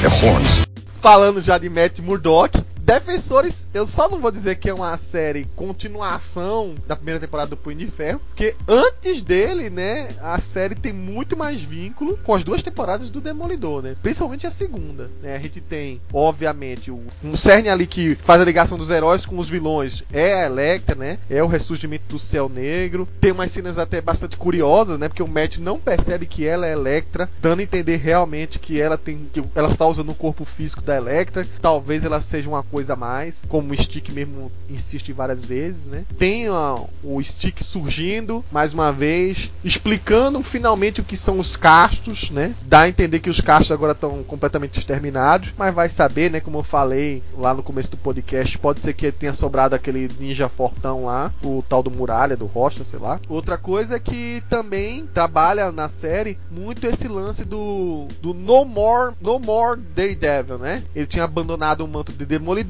para ficar só ajudando de outra maneira as pessoas, né? Só ajudando com, com, suas funções de advogado, né? Só que por mais que ele tenha prometido para para Karen e pro Fog que ia abandonar o capuz, né, o capuz não, a máscara, né? Vez ou outra surgia um problema, ele de paletó mesmo, assim, no meio das sombras, ia lá e batia nos bandidos, né? E aí chegou um certo momento em que a confusão na cidade estava tão convoluta, o plano tentáculo estava tão perigoso, tava colocando todo mundo em risco, que aí o Fog, pela primeira vez, ele cede um pouco a ideia de que talvez será que o Matt não pode ajudar sendo demolidor, né? Então, em certo momento que eles precisam fugir da delegacia, onde eles estavam lá isolados, é o Fog que vai lá, né? Pela primeira vez, remetendo até uma coisa dos quadrinhos, né? Vira o escudeiro do herói também. Ele ajuda o herói a dar uma fugidinha. Mesmo indo contra o que ele tinha pré-combinado com a Karen, né? De ajudar o, o, o Matt a se livrar desse vício, né? É curioso que muita gente faz essa relação mesmo, né? Eles tratam o Matt Murdock como se fosse um drogado. O Matt Murdock tá viciado em ser demolidor. Nossa, velho, o que, que a gente faz? Ele tá cedendo, ele vai voltar a ter uma recaída, né? Vai bater nos bandidos de tal. Eu achei curioso essa, essa ligação. Até que a gente poderia fazer uma associação, mas não faz muito sentido. Mas muito mais pra frente, quando o Matt Murdock tá meio surtadão, meio doidão, né? Que aí realmente o Matt tava meio me mentalmente comprometido. Mas não chega a ser o caso agora na série de TV, né? Eu ia dizer que ele não tá um viciado, ele só tá brigando sendo super-herói socialmente ali ainda. É, então, mas eles dois tratam ele como um viciado, né? Se você olhar direitinho, eles cochicham, querem fazer uma intervenção, né? Não, ali- não, aliás, a Karen é um hipócrita do caramba, porque ela passou duas temporadas defendendo o demônio de Hell's Kitchen o tempo todo. Aí quando descobre que é o Matt, não, não pode, é errado. Você não pode mais fazer isso. Deixa as pessoas morrerem. Ba- baixou o pai do Superman nela, né? Foi. É. Mas ela assistiu, ela assistiu o filme do Zack Snyder e de repente. Isso, Matt, quebra o pescoço, Matt. Que isso? Bom, o fim, a evolução do Demolidor ali é, na série Defensores é até uma coisa importante, porque quem só quiser acompanhar as, as séries em separado, de todas ali, a que mais vai ficar presa para o, o, o entendimento das séries particulares é o Demolidor, né? O Demolidor tem um caminho que tem que. Eles, as pessoas têm que ser obrigadas a ver Defensores para entender como é que vai ser a terceira temporada do Demolidor, né? Porque ele praticamente tinha abandonado o, o uniforme, ele acaba se reencontrando é, no decorrer da série que ele diz não, que não vai conseguir abandonar por muito tempo o uniforme, que ele tem que reconhecer que parte dele é ser o defensor da cozinha do inferno, é ser o demolidor, até, né? Aí abre aspas, né? Até, claro, a Electra tá em perigo. Porque quando ela tá em perigo, foda-se o resto, eu tenho que salvar a Electra. E aí a gente tem essa parte da- do desenvolvimento da Electra aí, que enfim, é, no decorrer da história, a Electra começa a ter uns resquícios de quem ela era. Mas será que ela já não era meio que daquele jeito mesmo, uma mulher indomada, que no final das contas ela acaba, pra se ver realmente livre, ela mata as duas figuras, não biologicamente, né, mas as duas figuras materna e paterna dela da série, né? Em determinado momento, a pessoa que ressuscitou ela, que é a Alessandra, quando ela viu que tava muito presa, ela vai lá e mata a Alessandra. Tipo, quem manda essa porra sou eu agora. E aí o Stick, que sempre teve uma relação muito conturbada com ele, em determinado momento, mas o Stick também não tava sendo nem um pouco amoroso com ela, nem, nem pedindo muita clemência. Ele não acreditava que ela era realmente Electra mesmo, então foda-se. E aí ela mata, o- mata o Stick. E ela é uma, digamos assim, uma ninja agora. Ela é uma, uma pessoa agora completamente sem compromissos morais, sem compromissos pessoais, né? Com ninguém ali. Talvez só com o Matt, que aí, no decorrer do último episódio, ela poderia ter em algum momento matado o Matt Murdock. Né? Os dois iam supostamente morrer soterrados. E aí o Matt aparece na última cena dele, vivo, é, sendo cuidado por freiras. É citado o nome da Meg. E quem lê essa história sabe completamente que ali é uma porta de entrada para adaptação de é, A Queda de Murdoch, né? Do, da história original do nome Born Again. Né? E com isso a gente tem talvez assim um principal se a gente pode dizer que tem um protagonista dentro dos defensores, realmente é o Demolidor, é o Matt Murdock. E é a principal trama que vai sendo montada, que vai sendo guiada durante a série. O resto, eles ajudam, eles, complementam a, a história, né? Pra fazer aquela, aquela culminação dos heróis urbanos, a reunião deles, por aí vai. De todas as quatro séries, a que tem mais destaque é a série do Demolidor mesmo, né? Acho que não tinha como ele não ser o destaque, né? E vamos dizer assim, todos os coadjuvantes dele são o que acabam tendo mais destaque também, né? Você tem o Stick, aí de novo na guerra com o Tentáculo, né? Você tem a de volta, né? Eu, eu achei que ela não ia voltar tão cedo, mas ela já voltou, que foi a Electra, né? Agora, praticamente um doidona de vez mesmo, né? Uma assassina sangue, sangue frio a ponto de matar a pessoa que ressuscitou ela, né? Pra, pra você ver, né? A situação, né? Ela, ela virando praticamente a líder do, do tentáculo ali na reta final da série, né? Quer dizer, ela virou a líder do tentáculo porque os outros três ali ninguém ousou desafiar ela, né? A Madame Gal é engraçado porque ela, ela, ela nunca bate de frente com ninguém. Ela, ela, ela só, no- é só no papo que ela faz as coisas. Pior que é mesmo, Ela é vai a lá, mais eu não, ali. vamos fazer desse jeito, não sei o que, tá? E mesmo com pouco destaque, você vê, né? Você tem o, o Fog e a, a Karen, né? E também acho que assim, a série teve bastante impacto pra, pra vida do Matt, né? Praticamente agora a gente, a terceira temporada tem tudo, indica que vai ser uma adaptação, né? Da, da queda de Murdoch, que eu acho que é um dos grandes clássicos, né? Do Demolidor, né? E então é, é isso, né? Acho que é o, o grande destaque da, da série mesmo, né? Junto com, acho que na minha opinião, Jessica Jones, né? Cara, eu queria dizer que, tipo, a Electra no Tentáculo ela tem dois superpoderes. Primeiro, que é erro de continuidade à vontade, porque ela mata. Você nota que ela mata a Alexandra com as adagas sais, que até a primeira vez que ela usa as adagas, que ela passa a série todinha olhando para as adagas e escolhendo outra coisa, olhando para as adagas e escolhendo outra coisa. Aquela cena, caralho, ela usou as adagas, finalmente! Termina o capítulo. No início do capítulo, do próximo capítulo, ela tá limpando o sangue de uma espada. Você pode reparar, cara, eu fiquei muito pé da vida, porque, cara, é um erro, de, um erro de continuidade muito grosseiro, cara, nessa cena. Que, aliás, essa espada tinha sido destruída pelo, pelo Luke Cage, ou foi pelo Punho de Ferro, inclusive. Não, foi no punho de ferro. É, e outro poder que ela tem é o de força variável, porque tem hora que ela tá pau a pau com o Matt, e tem hora que ela tá dando soco na Jessica Jones, que a Jessica Jones voa. Que ela consegue esmurrar lá o, o Luke Cage mais forte que o Danny Rand. Ou seja, tipo, o nível de força dela é o que o roteiro precisa, porque ela não bate os protagonistas, na verdade. E o, outra coisa que eu ia falar também é que essa relação, o Matt era o. Até era o cara que tinha um pouco mais de bom senso ali. Aí depois virou a Jessica Jones, a única com bom senso. Mas depois que a Electra entra na jogada, cara, a série pode ser resumida na Electra dizendo: Eu sou inocente, eu não fiz nada. O Matt, ela é inocente, eu acredito nela, eu a amo. E os outros três lá, que porra é essa, meu irmão? Mas é isso mesmo, ele perdeu a cabeça, né? Ai, cara, na verdade, eu acho que ele tá pensando com outra cabeça ali. Porque Não, chega se um olhar direitinho, ele faz isso desde a segunda temporada, né? Do Demolidor. Ele entrou a Electra na parada, ele vira outro merda. Cara, é sério, cara. Chega um momento ali que a, a verdade é que se esses dois se resolvessem logo, fossem lá pro motel, alguma coisa assim, a série teria cinco episódios a menos. Se ela tivesse dito, Joga os créditos, né? tipo, se naquela hora parte ali que ela mata Alex, ela tivesse, ela tivesse dito, é, seu nome é Matt, eu vou com ele pra Londres agora, acabou a série. Porque não faz o menor sentido ela. Agora eu fosse a líder do tentáculo, eu quero saber o que é céu negro, o que vocês estão cavando, o que que tá acontecendo, porque ninguém me explica nada. E é sério, tipo, alguém me explica o que é esse céu negro, que não explicaram, tá nessa ladainha desde a, desde a primeira temporada do Demolidor.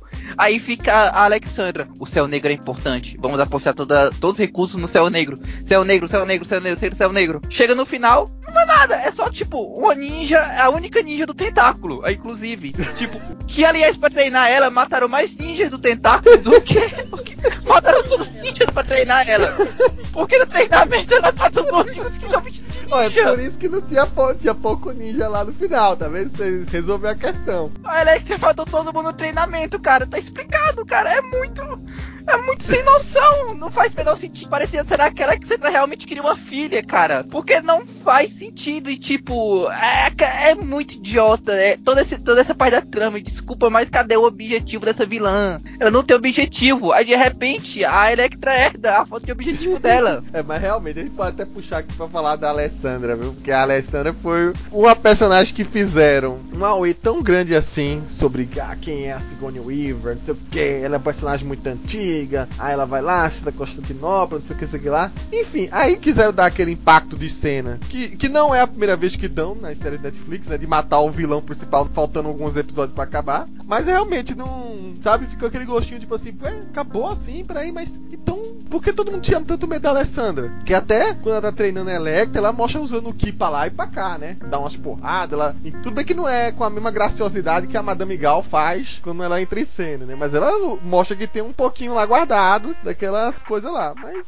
enfim, é, é criar uma expectativa tão grande pra vilã que o temor que se tinha dela não se justificou. É estranho. Isso eu concordo. Meu, meu amigo, a mulher passou quatro filmes do Alien matando aliens, cara. Ela não precisa fazer mais nada. É, mas também não fez mais nada mesmo. É? É porque, tipo, ela manda os caras lá, cara, inclusive, cara, a Gal vai na linha de frente do negócio, todos os caras lá na linha aí ela, vou assistir aqui da minha limusine, porque sim, pronto. O que deu a entender pra mim é- foi até um pouco parecido com a morte do Cottonmouth, sabe? Quiseram dar um, um cliffhanger assim pro final, só que a pessoa que assume logo depois, não criticando, porque eu gostei até de como a Electra ficou nesse, nesse final do Defensores, gostei mais dela no Defensores do que gostei na segunda temporada do Demolidor, mas aí sim que perdeu o rumo. Sem o líder, aí é que a organização criminosa entrou em falência e caiu de vez, né? É melhor acabar de vez e, e ela ressurge com outra geração aí pro futuro, vamos ver. Mas acho que o Netflix Netflix vai dar um tempo no tentáculo. Sobre os vilões, eu não me surpreendi, porque todo mundo sabe que eu não espero nada mais do que. Eu me surpreendo se os vilões fossem Ai. bons. Tipo o Abutre no Homem-Aranha. Aí sim, eu- aí sim fomos surpreendidos novamente. Mas os vilões sendo bosta não me, não me surpreende mais nem um pouco. Então, como eu falei, acho que eu comentei em algum lugar, falei o- pra uma organização que tem um zilhão de, de séculos de experiência, os líderes são um bando de barata tonta, ficam correndo de um lado pro outro, batendo um no outro, não fazem nada. O primeiro ataque que eles vão fazer, eles perdem um dos caras.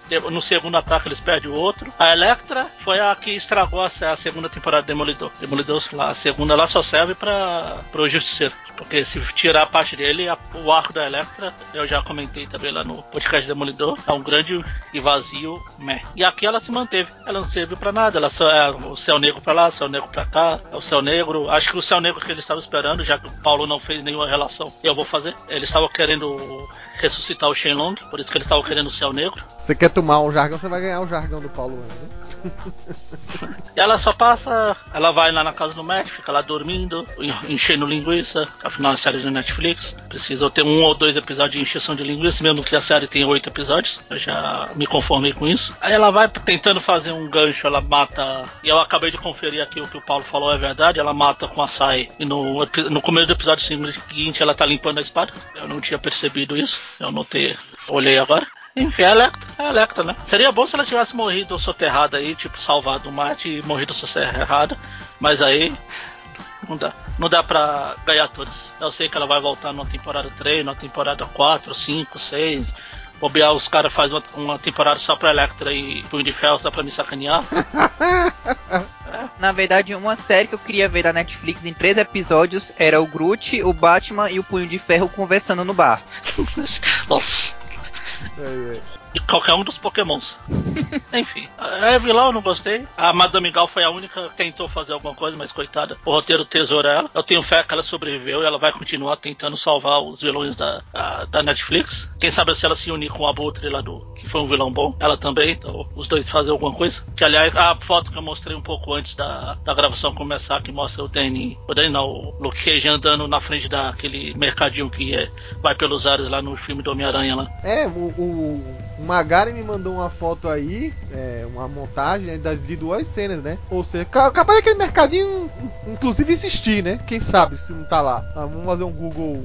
Um Google Maps aí pra ver. Um mercadinho que o Homem-Aranha lá. Que explodiu, né? Que o, o, o cara lá, o vendedor dava em cima da tia May, aparece em Defensores. Então, a gente, se a gente for pontuar, Defensores ocorre um pouco antes, então, do, do Homem-Aranha que volta lá, é isso? É, se não, se não foi tipo isso, só o, o mercadinho existe de verdade, ele tava lá só porque estavam sendo filmado. Se foi uma referência pensada, sim. Uhum. Acontece É, o que faz, sabe, sabe que faz sentido? Porque em nenhum momento se fala de acordo de Sokovia, nem de que os heróis. Então talvez seja antes da Guerra Civil, né? Pode ser. Antes da Guerra Civil eu acho meio difícil porque tem aquele negócio de meses e meses e a gente só sabe que é depois de Vingadores, aí o resto fica um pouco mais complicado. Mas a certeza que tem é que é antes de Homem-Aranha, porque o Homem-Aranha botaram aqueles oito anos malucos que bagunçam a cronologia. Então, e o Demolidor é como. Era. era não era justo, era.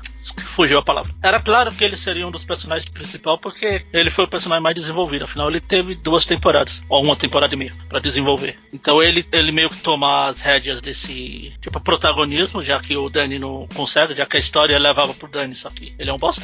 Eu já falei que o Danny é um bosta. Já. Eu É. vou tentar contar aqui.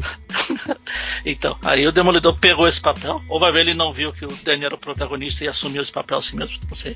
A cena lá dele com a com a Jéssica também. Foi uma das cenas que eu achei mais confusa assim, você não sabia quem tava perseguindo quem, parecia o, o Chapolin correndo atrás do seu Madruga no episódio de Acapulco lá do Chapolin.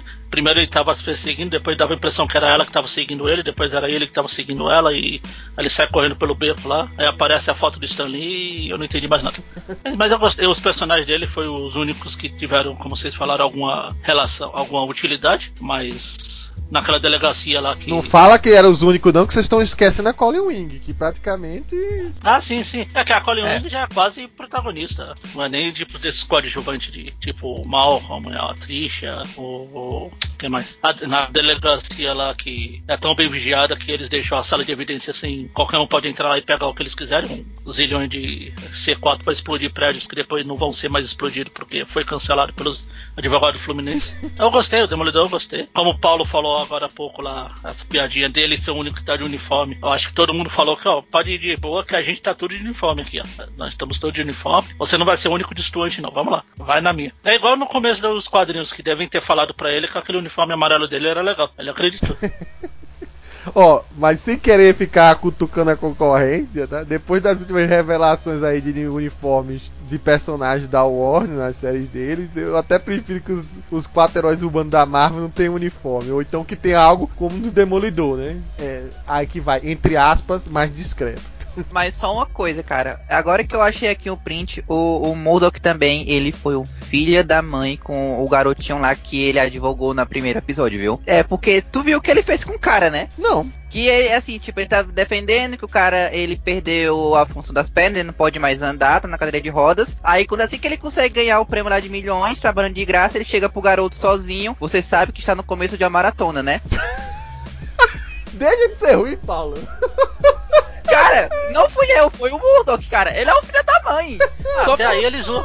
Eles se zoam ele mesmo. Teve uma hora lá que o, o Stick fala, sei lá, você acha que eu não estou vendo as coisas muito claramente? Ele passa a mão na frente assim. Pois é, não estou. Pelo menos isso redime o Homem-Aranha nos quadrinhos, que o Modok descobriu que ele é o. que o Peter Parker é o Homem-Aranha, porque o Peter Parker chegou pra ele, você não tem coragem de se olhar no espelho? Aí o Modok, bem, é um desafio. Não gostei muito do arco desse chove no molha Demolidor Electra, mimimi, eu te amo, mas eu sou vilã, eu não te amo, eu. Ah, mas isso tem nos quadrinhos, pô. Não, eu sei, mas eu tô falando, não gostei, eu, eu não gostei da, do filme do Aranha do Remy, porque é tudo isso de eu te amo, não te amo, eu te amo, não te amo. Não vou gostar aqui no Demolidor. E a personagem mesmo, a Electra, é uma personagem chata. Diferente do da Jessica Jones, que tem razão pra ser chata. Mas vai cá, você não gosta já da Electra dos quadrinhos ou tá duplicando com a Young aqui? Com a Elodie? Não, eu não gostei da- dessa versão da Electra aí. Desde a série do Demolidor. É que eu achei ela, ela realmente agora, não porque tá mais de vermelho e tal, eu achei ela mais parecida com a Electra, tipo, foda-se o mundo que tem nos quadrinhos. Não a Electra lá, lá da época do Frank Miller, porque essa daí realmente não surgiu, né? Mas teve uma época depois que a Electra, tipo assim, agora é eu por conta própria e acabou, assim, né? E eu acho que tava mais parecido com isso aí. Tanto que, assim, a ideia dela dominar o tentáculo, dela ser a nova líder do tentáculo, é uma ideia até recente, né? É uma ideia que veio dos anos 90 pra cá e que ela, que ela ficou por um tempo líder do tentáculo, porque ela só mais recentemente inimigo do Estado, do Wolverine, que ela deu banana pro clã e foda-se, né? Então, e vocês falaram dos uniformes aí, o Danny Hand é tão bosta que até o visual ele perdeu pro Demolidor. O Demolidor usa roupa, quando ele usa o cachecol da Jessica na cara lá, ele fica mais parecido com o Punho de Ferro dos quadrinhos que o próprio Danny. Enfim, é isso. Já extravasei minha raiva. More death is coming, and the only thing keeping Manhattan from crumbling to a pile of dust is the four of you. Preferi fazer esse podcast focando em, em quatro pontas, né? A parte final aqui é pra gente dar uma geral mais, falar do grande clímax que teve no, no seriado, né? Que praticamente teve uma repercussão pessoal pra cada um dos personagens, né? Então já falou aqui mais de uma vez que eles implodem um prédio e nada acontece. Confesso que não foi a melhor cena de ação da luta final ali. Poderia ter sido mais. Eu não sei porque também o Netflix não optou por não caracterizar os ninjas como ninjas, né? Não, não sei se foi. Vocês estavam pensando que ia ficar muito datado, sabe? Se bem que ninja sempre. Não importa quando seja, quando seja nos 80, 90, enfim. É, o uniforme é aquela coisa mais tradicional mesmo. Eles preferiram colocar eles só lutando, né? Daquele jeito deles. Mas é como se fossem mafiosos da Yakuza, ou como se eles fossem uma gangue qualquer. E aí, enfim, tirando a, a luta contra a Electra e o Demolidor, que era a mais ensaiada ali, a mais cuidada ali, ah, não foi a coisa mais impactante do seriado. Eu, inclusive, gostei mais ah, da luta deles juntos, lá na Midland Circle, né? O nome do prédio lá, do que essa da final. Mas assim, muita gente me pergunta: você realmente gostou? Você não achou que não poderia ser mais? Não sei o que. Claro que eu acho que eu poderia ser mais, mas assim, eu tô mediante um- um- uma coisa que a gente já visualizou na Netflix, que ela já foi dito, inclusive, que ela tem uma limitação tanto de recursos quanto também de tempo pra gravação da série. A gente achou até que tinha uma folga, mais de um ano e tal. Mas os atores até foram. Eu acho eu gosto até da postura deles, né? De ser mais sinceros, de dizer, olha, tem limitação orçamentária sim, tem limitação de tempo sim, eu não tive essa chance toda para lutar. Não é desculpa pra série ser ruim, isso vale ressaltar, né? Mas eu acho que essa postura mais honesta me fez ver a série com os mais pro lado dos pontos relevantes, entendeu? É óbvio que eu percebo algumas coisinhas assim que foi meio forçadinhas, mas eu acho que o, o saldo foi mais positivo do que negativo. Inclusive porque, como eu falei, deixa muitos daqueles heróis prontos e com expectativas boas para suas temporadas em separado, não para um futuro defensor. Então, o Punho de Ferro pode ser que eu esteja enganado, não que eu tenha desgostado tanto assim da série dele, como outras pessoas, mas dá a entender que ele vai ter uma evolução maior como pessoa. O Luke Cage, tudo bem, entregou do mesmo jeitinho que ele saiu, ele vai tocar a vida agora dele como defensor do Harlem. Agora, ele vai procurar saber o que é que a Black Mariah e o, o Shades estão fazendo, que a princípio eles sumiram, né? Deram tempo, ninguém sabe pra onde eles estão. A Jessica Jones também, a perspectiva dela é que ela, como se ela tivesse passado, tirado umas férias para descansar da situação do Killgrave e vai estar tá pronta para abrir a firma dela. Eu espero que, como aconteceu aqui no Defensores, trabalhe muito e muito mesmo o lado dela de PI, né? De investigadora particular. E o Demolidor é o que deixa o hype mais lá em cima. Porque quem viu aquele final, né? Tá esperando que muitos elementos de Born Again, de Academy Mudok apareça. Inclusive já tem alguns elementos prontos, né? Se você olhar direitinho, o Bazooka tá pronto para aparecer na série dele, né?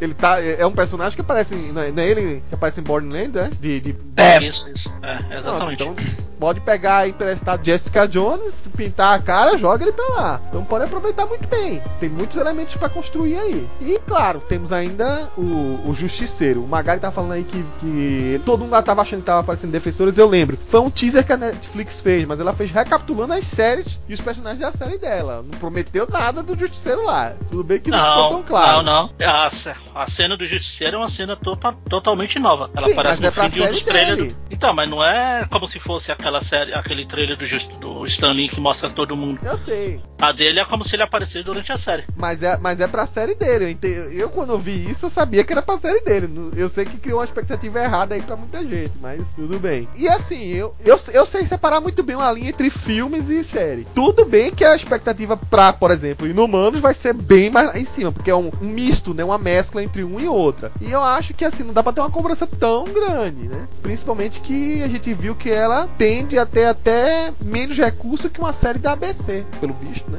O, o Netflix é uma série que reluta bastante em ter efeitos especiais, pelo visto, né? Ela, ela economiza bastante. Acho que pra fazer aquele dragão lá no final, no último episódio, deve ter é, torcido uns três vezes o nariz, os chefões lá. Mas tudo bem. Eu consigo enxergar essas diferenças e não reclamar tanto. Então, no geral, apesar de ter de gostar de umas coisas e outras, eu gostei do seriado como um todo. Diferente, por exemplo, do Punho de Ferro, que eu não gostei. Eu já falei isso. Ela tem as enrolações da Netflix de sempre, mas acho que por ser oito episódios, as enrolações ficam mais, sei lá, concentradas em um ou dois episódios. Não é aquela série toda, tem sempre um episódio. E também tem o fato de que todos os oito episódios desse episódio, desse, dessa série, ela no máximo tem 50 minutos, não tem aqueles uma hora que tem, tipo, vários seriados dela, episódios com uma hora. Eu gostei da interação dos personagens. Acho que abre possibilidades, como você falou, da queda de Murdoch. Quer dizer, só vai ter até queda de Murdoch se demitir os advogados fluminenses lá. Não, vai ter queda nenhuma. Jessica Jones, que eu falei, eu não gostei do seriado, mas aqui eu gostei dela. Eu não quero, eu não vou criar expectativas pra, pra série dela, porque sabe como é a série dela.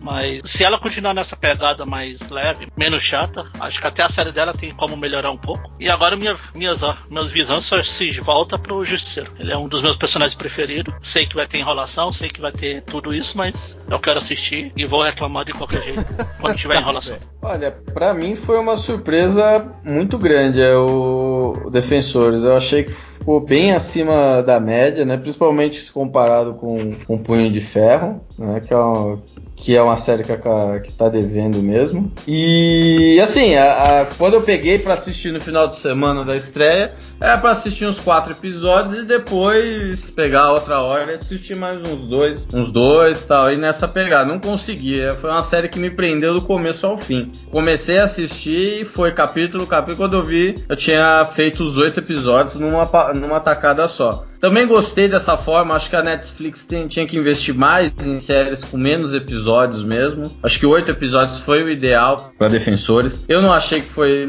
Assim, tem lá seus, vamos dizer assim, os pontos de enrolação, mas eu achei que realmente não teve tantos pontos. Eu achei que a série fluiu muito bem durante oito episódios. Achei que ficou bem amarrada. Tem lá seus defeitinhos, tem é, algumas coisas envolvendo o tentáculo, esse negócio de ter pouco ninjas. Mas eu, por exemplo, achei que as cenas de lutas estavam muito boas, talvez não tão boas quanto o que a gente já viu em Demolidor, mas elas estavam boas. Enfim, eu acho que assim, é, as expectativas são boas, principalmente pro seriado do Demolidor, né? Uma adaptação aí, sei lá, de queda de Murdoch. É é, vindo, né? Mas também acho que tem bons frutos para Jessica Jones, para até acho que o Punho de Ferro agora ganha um outro um rumo também bem interessante nessa coisa deles querer ser o protetor, né? Que aparentemente ele vai querer ser o protetor da cozinha do inferno ou de uma determinada região de Nova York, já que em tese o Matt Murdock tá fora do jogo, né? Todo mundo acha que o Matt morreu, né?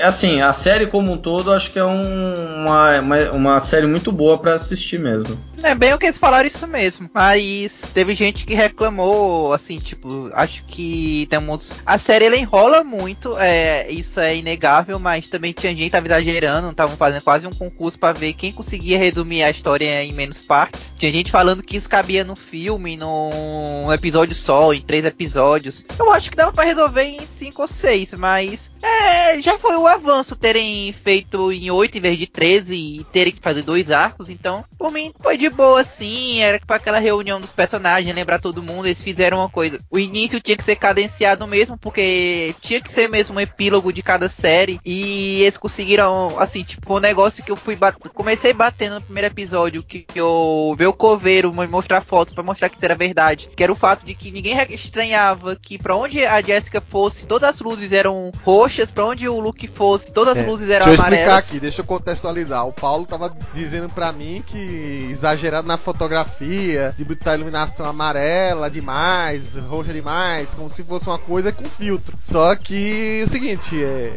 eu acho que eu sou o único, né? O Felga você disse que não, ia, não tinha ido, não. Não. Eu fui pra Nova York pra um Comic Con e realmente eles. é- eu acho até curioso, porque a gente usa muito LED, muita luz branca. É o contrário do que acontece lá. Eles, na verdade, eles não têm essa iluminação pública que geralmente a gente tem aqui, né? Tirando, por exemplo, a iluminação de lojas, quando acontece na Times Square, que é realmente bem iluminado. Quando você vai mais pra periferia da cidade, que até dá um, um clima bem escuro, bem noir, vamos dizer assim, né? Com aqueles esgotos esfumaçando, aquelas chaminés que eles botam pra vazar aquela pressão de gás lá. A iluminação dos prédios é luz amarela. Tem alguns prédios que essa iluminação roxa são geralmente lo- locais públicos. Eu não sei por que tem iluminação roxa, mas a iluminação quente, né, dessa lâmpada amarela é o que geralmente fica na grande estação e tudo isso. Então, eu não, teria pra que também eles colocarem iluminação a mais ali na série, né, Paulo? Porque eles já estão economizando em alguns efeitos especiais pra que eles vão tascar filtro e não tem.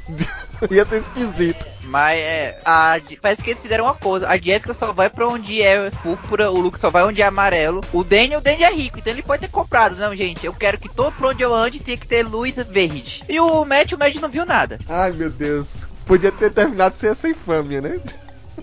Como eu falei, uma coisa é você ver mais pontos positivos na série, não ter nenhum, pra mim, não ter nenhum erro tão grosseiro que prejudique, que me faça quase parar a série no meio. Não chegou em nenhum momento perto disso. Não tinha chegado nem no próprio Punho de Ferro, não, não sei pra que também houve esse dramalhão todo. Mas a gente tem que separar também. Muitas das pessoas que estão ouvindo nosso podcast, que estão curiosas pra saber é, se a gente só tá falando bem, se tá falando mal, tal. que Vamos tentar separar é, as pessoas que querem criticar por criticar, né? Tem gente que, tipo assim, você falou mar, nem terminou de falar o véu, já tem aquele público na internet que tá metendo pau. Não preciso dizer quem são esses perfis de pessoa, né? E, a- e qual o interesse deles de querer meter tanto pau numa série da Marvel assim. E tem aquele pessoal que muito me estranha, porque se desviar um- uma virgulazinha do que é a, a quadrinização, né? O pessoal tem um escândalo. Eu vi, não sei quem foi, e acho que isso deve até remeter àquele refrão de um site conhecido que fala de fanservice. O cara falou assim: Ah, se é série de super-heróis, eu quero coisas ridículas, personagens é, com fantasias elaboradas, blá blá blá. Aí gente, calma, primeiro pausa ali. O Netflix não vai fazer uma série para leitores de quadrinhos. Até porque, vamos ser bem sinceros aqui, se você olhar perfil Brasil, perfil Brasil, né? Você não vai encontrar mais de 5 mil leitores de quadrinhos que comprem, que leiam ainda quadrinhos e que comprem ainda quadrinhos. Né? Brasil, país, de, país também continental. Nos Estados Unidos, eu acho que o perfil de leitores, porque não tinha tirem por, pelas séries mais vendidas lá, que as séries mais vendidas, às vezes, tem gente que tá comprando mais de um número que é, enfim, que é colecionador, quer comprar capa variante, por aí vai. Mas não deve passar de 100 mil. E com certeza os inscritos da Netflix não se resumem a 100 mil. Esses 100 mil que compram quadrinhos é uma pequena porcentagem para lá e uma pequena porcentagem muito menos para cá. Então eles não vão fazer nada que fuja tanto de uma realidade de uma pessoa que pode ser captada por essas séries de alguma maneira. E a Netflix até publicou um estudo recentemente aí dizendo que outras séries que são fora das que são ligadas para Marvel trazem público para Marvel e vice-versa, né? Qual séries da Marvel que levam para outras séries deles. E é isso que o Netflix vai fazer, hein? Quer você queira ou não, e nem sempre sua vontade de como você acha que seria a visão perfeita para aquele personagem por aí vai, é realmente a realidade para outra pessoa, é, é a verdade para outra pessoa, né? Porque se você fosse fiar por essas pessoas, você teria ainda um filme do Vingadores 1 com o Hulk se vestindo de palhaço escondendo o resto dos Vingadores e manipulado pelo Loki, né? Porque Ah, eu adoraria ver isso. é, tem gente que é, é surtada esse naipe. Então, vamos lá, né? Vamos dar um desconto para essas pessoas que sempre reclamam de qualquer coisa vinculada à Marvel e dessas pessoas que, digamos assim, não tenha um pouco da maturidade de perceber que a criação do filme, a criação de uma série não vai prejudicar em nada os quadrinhos. Os quadrinhos continuam lá e ele é outra figura de narrativa, outra figura de liberdade de linguagem que permite certas coisas e funciona daquele jeito. Mas ficaria uma merda, ficaria uma porcaria se fosse trazida pro live action. né? Isso é bem óbvio. Então é isso. Mais uma vez, só lembrando, a gente tá realmente com uma frequência de podcast nominada meio meia bem menor do que das outras vezes. Então, por enquanto, até segunda ordem, vai ser um programa por mês. Então, o próximo, bom, você já sabe o que, é que deve estar aparecendo aí no cinema, né? Então, até lá. The war for New York. It's over. Not yet.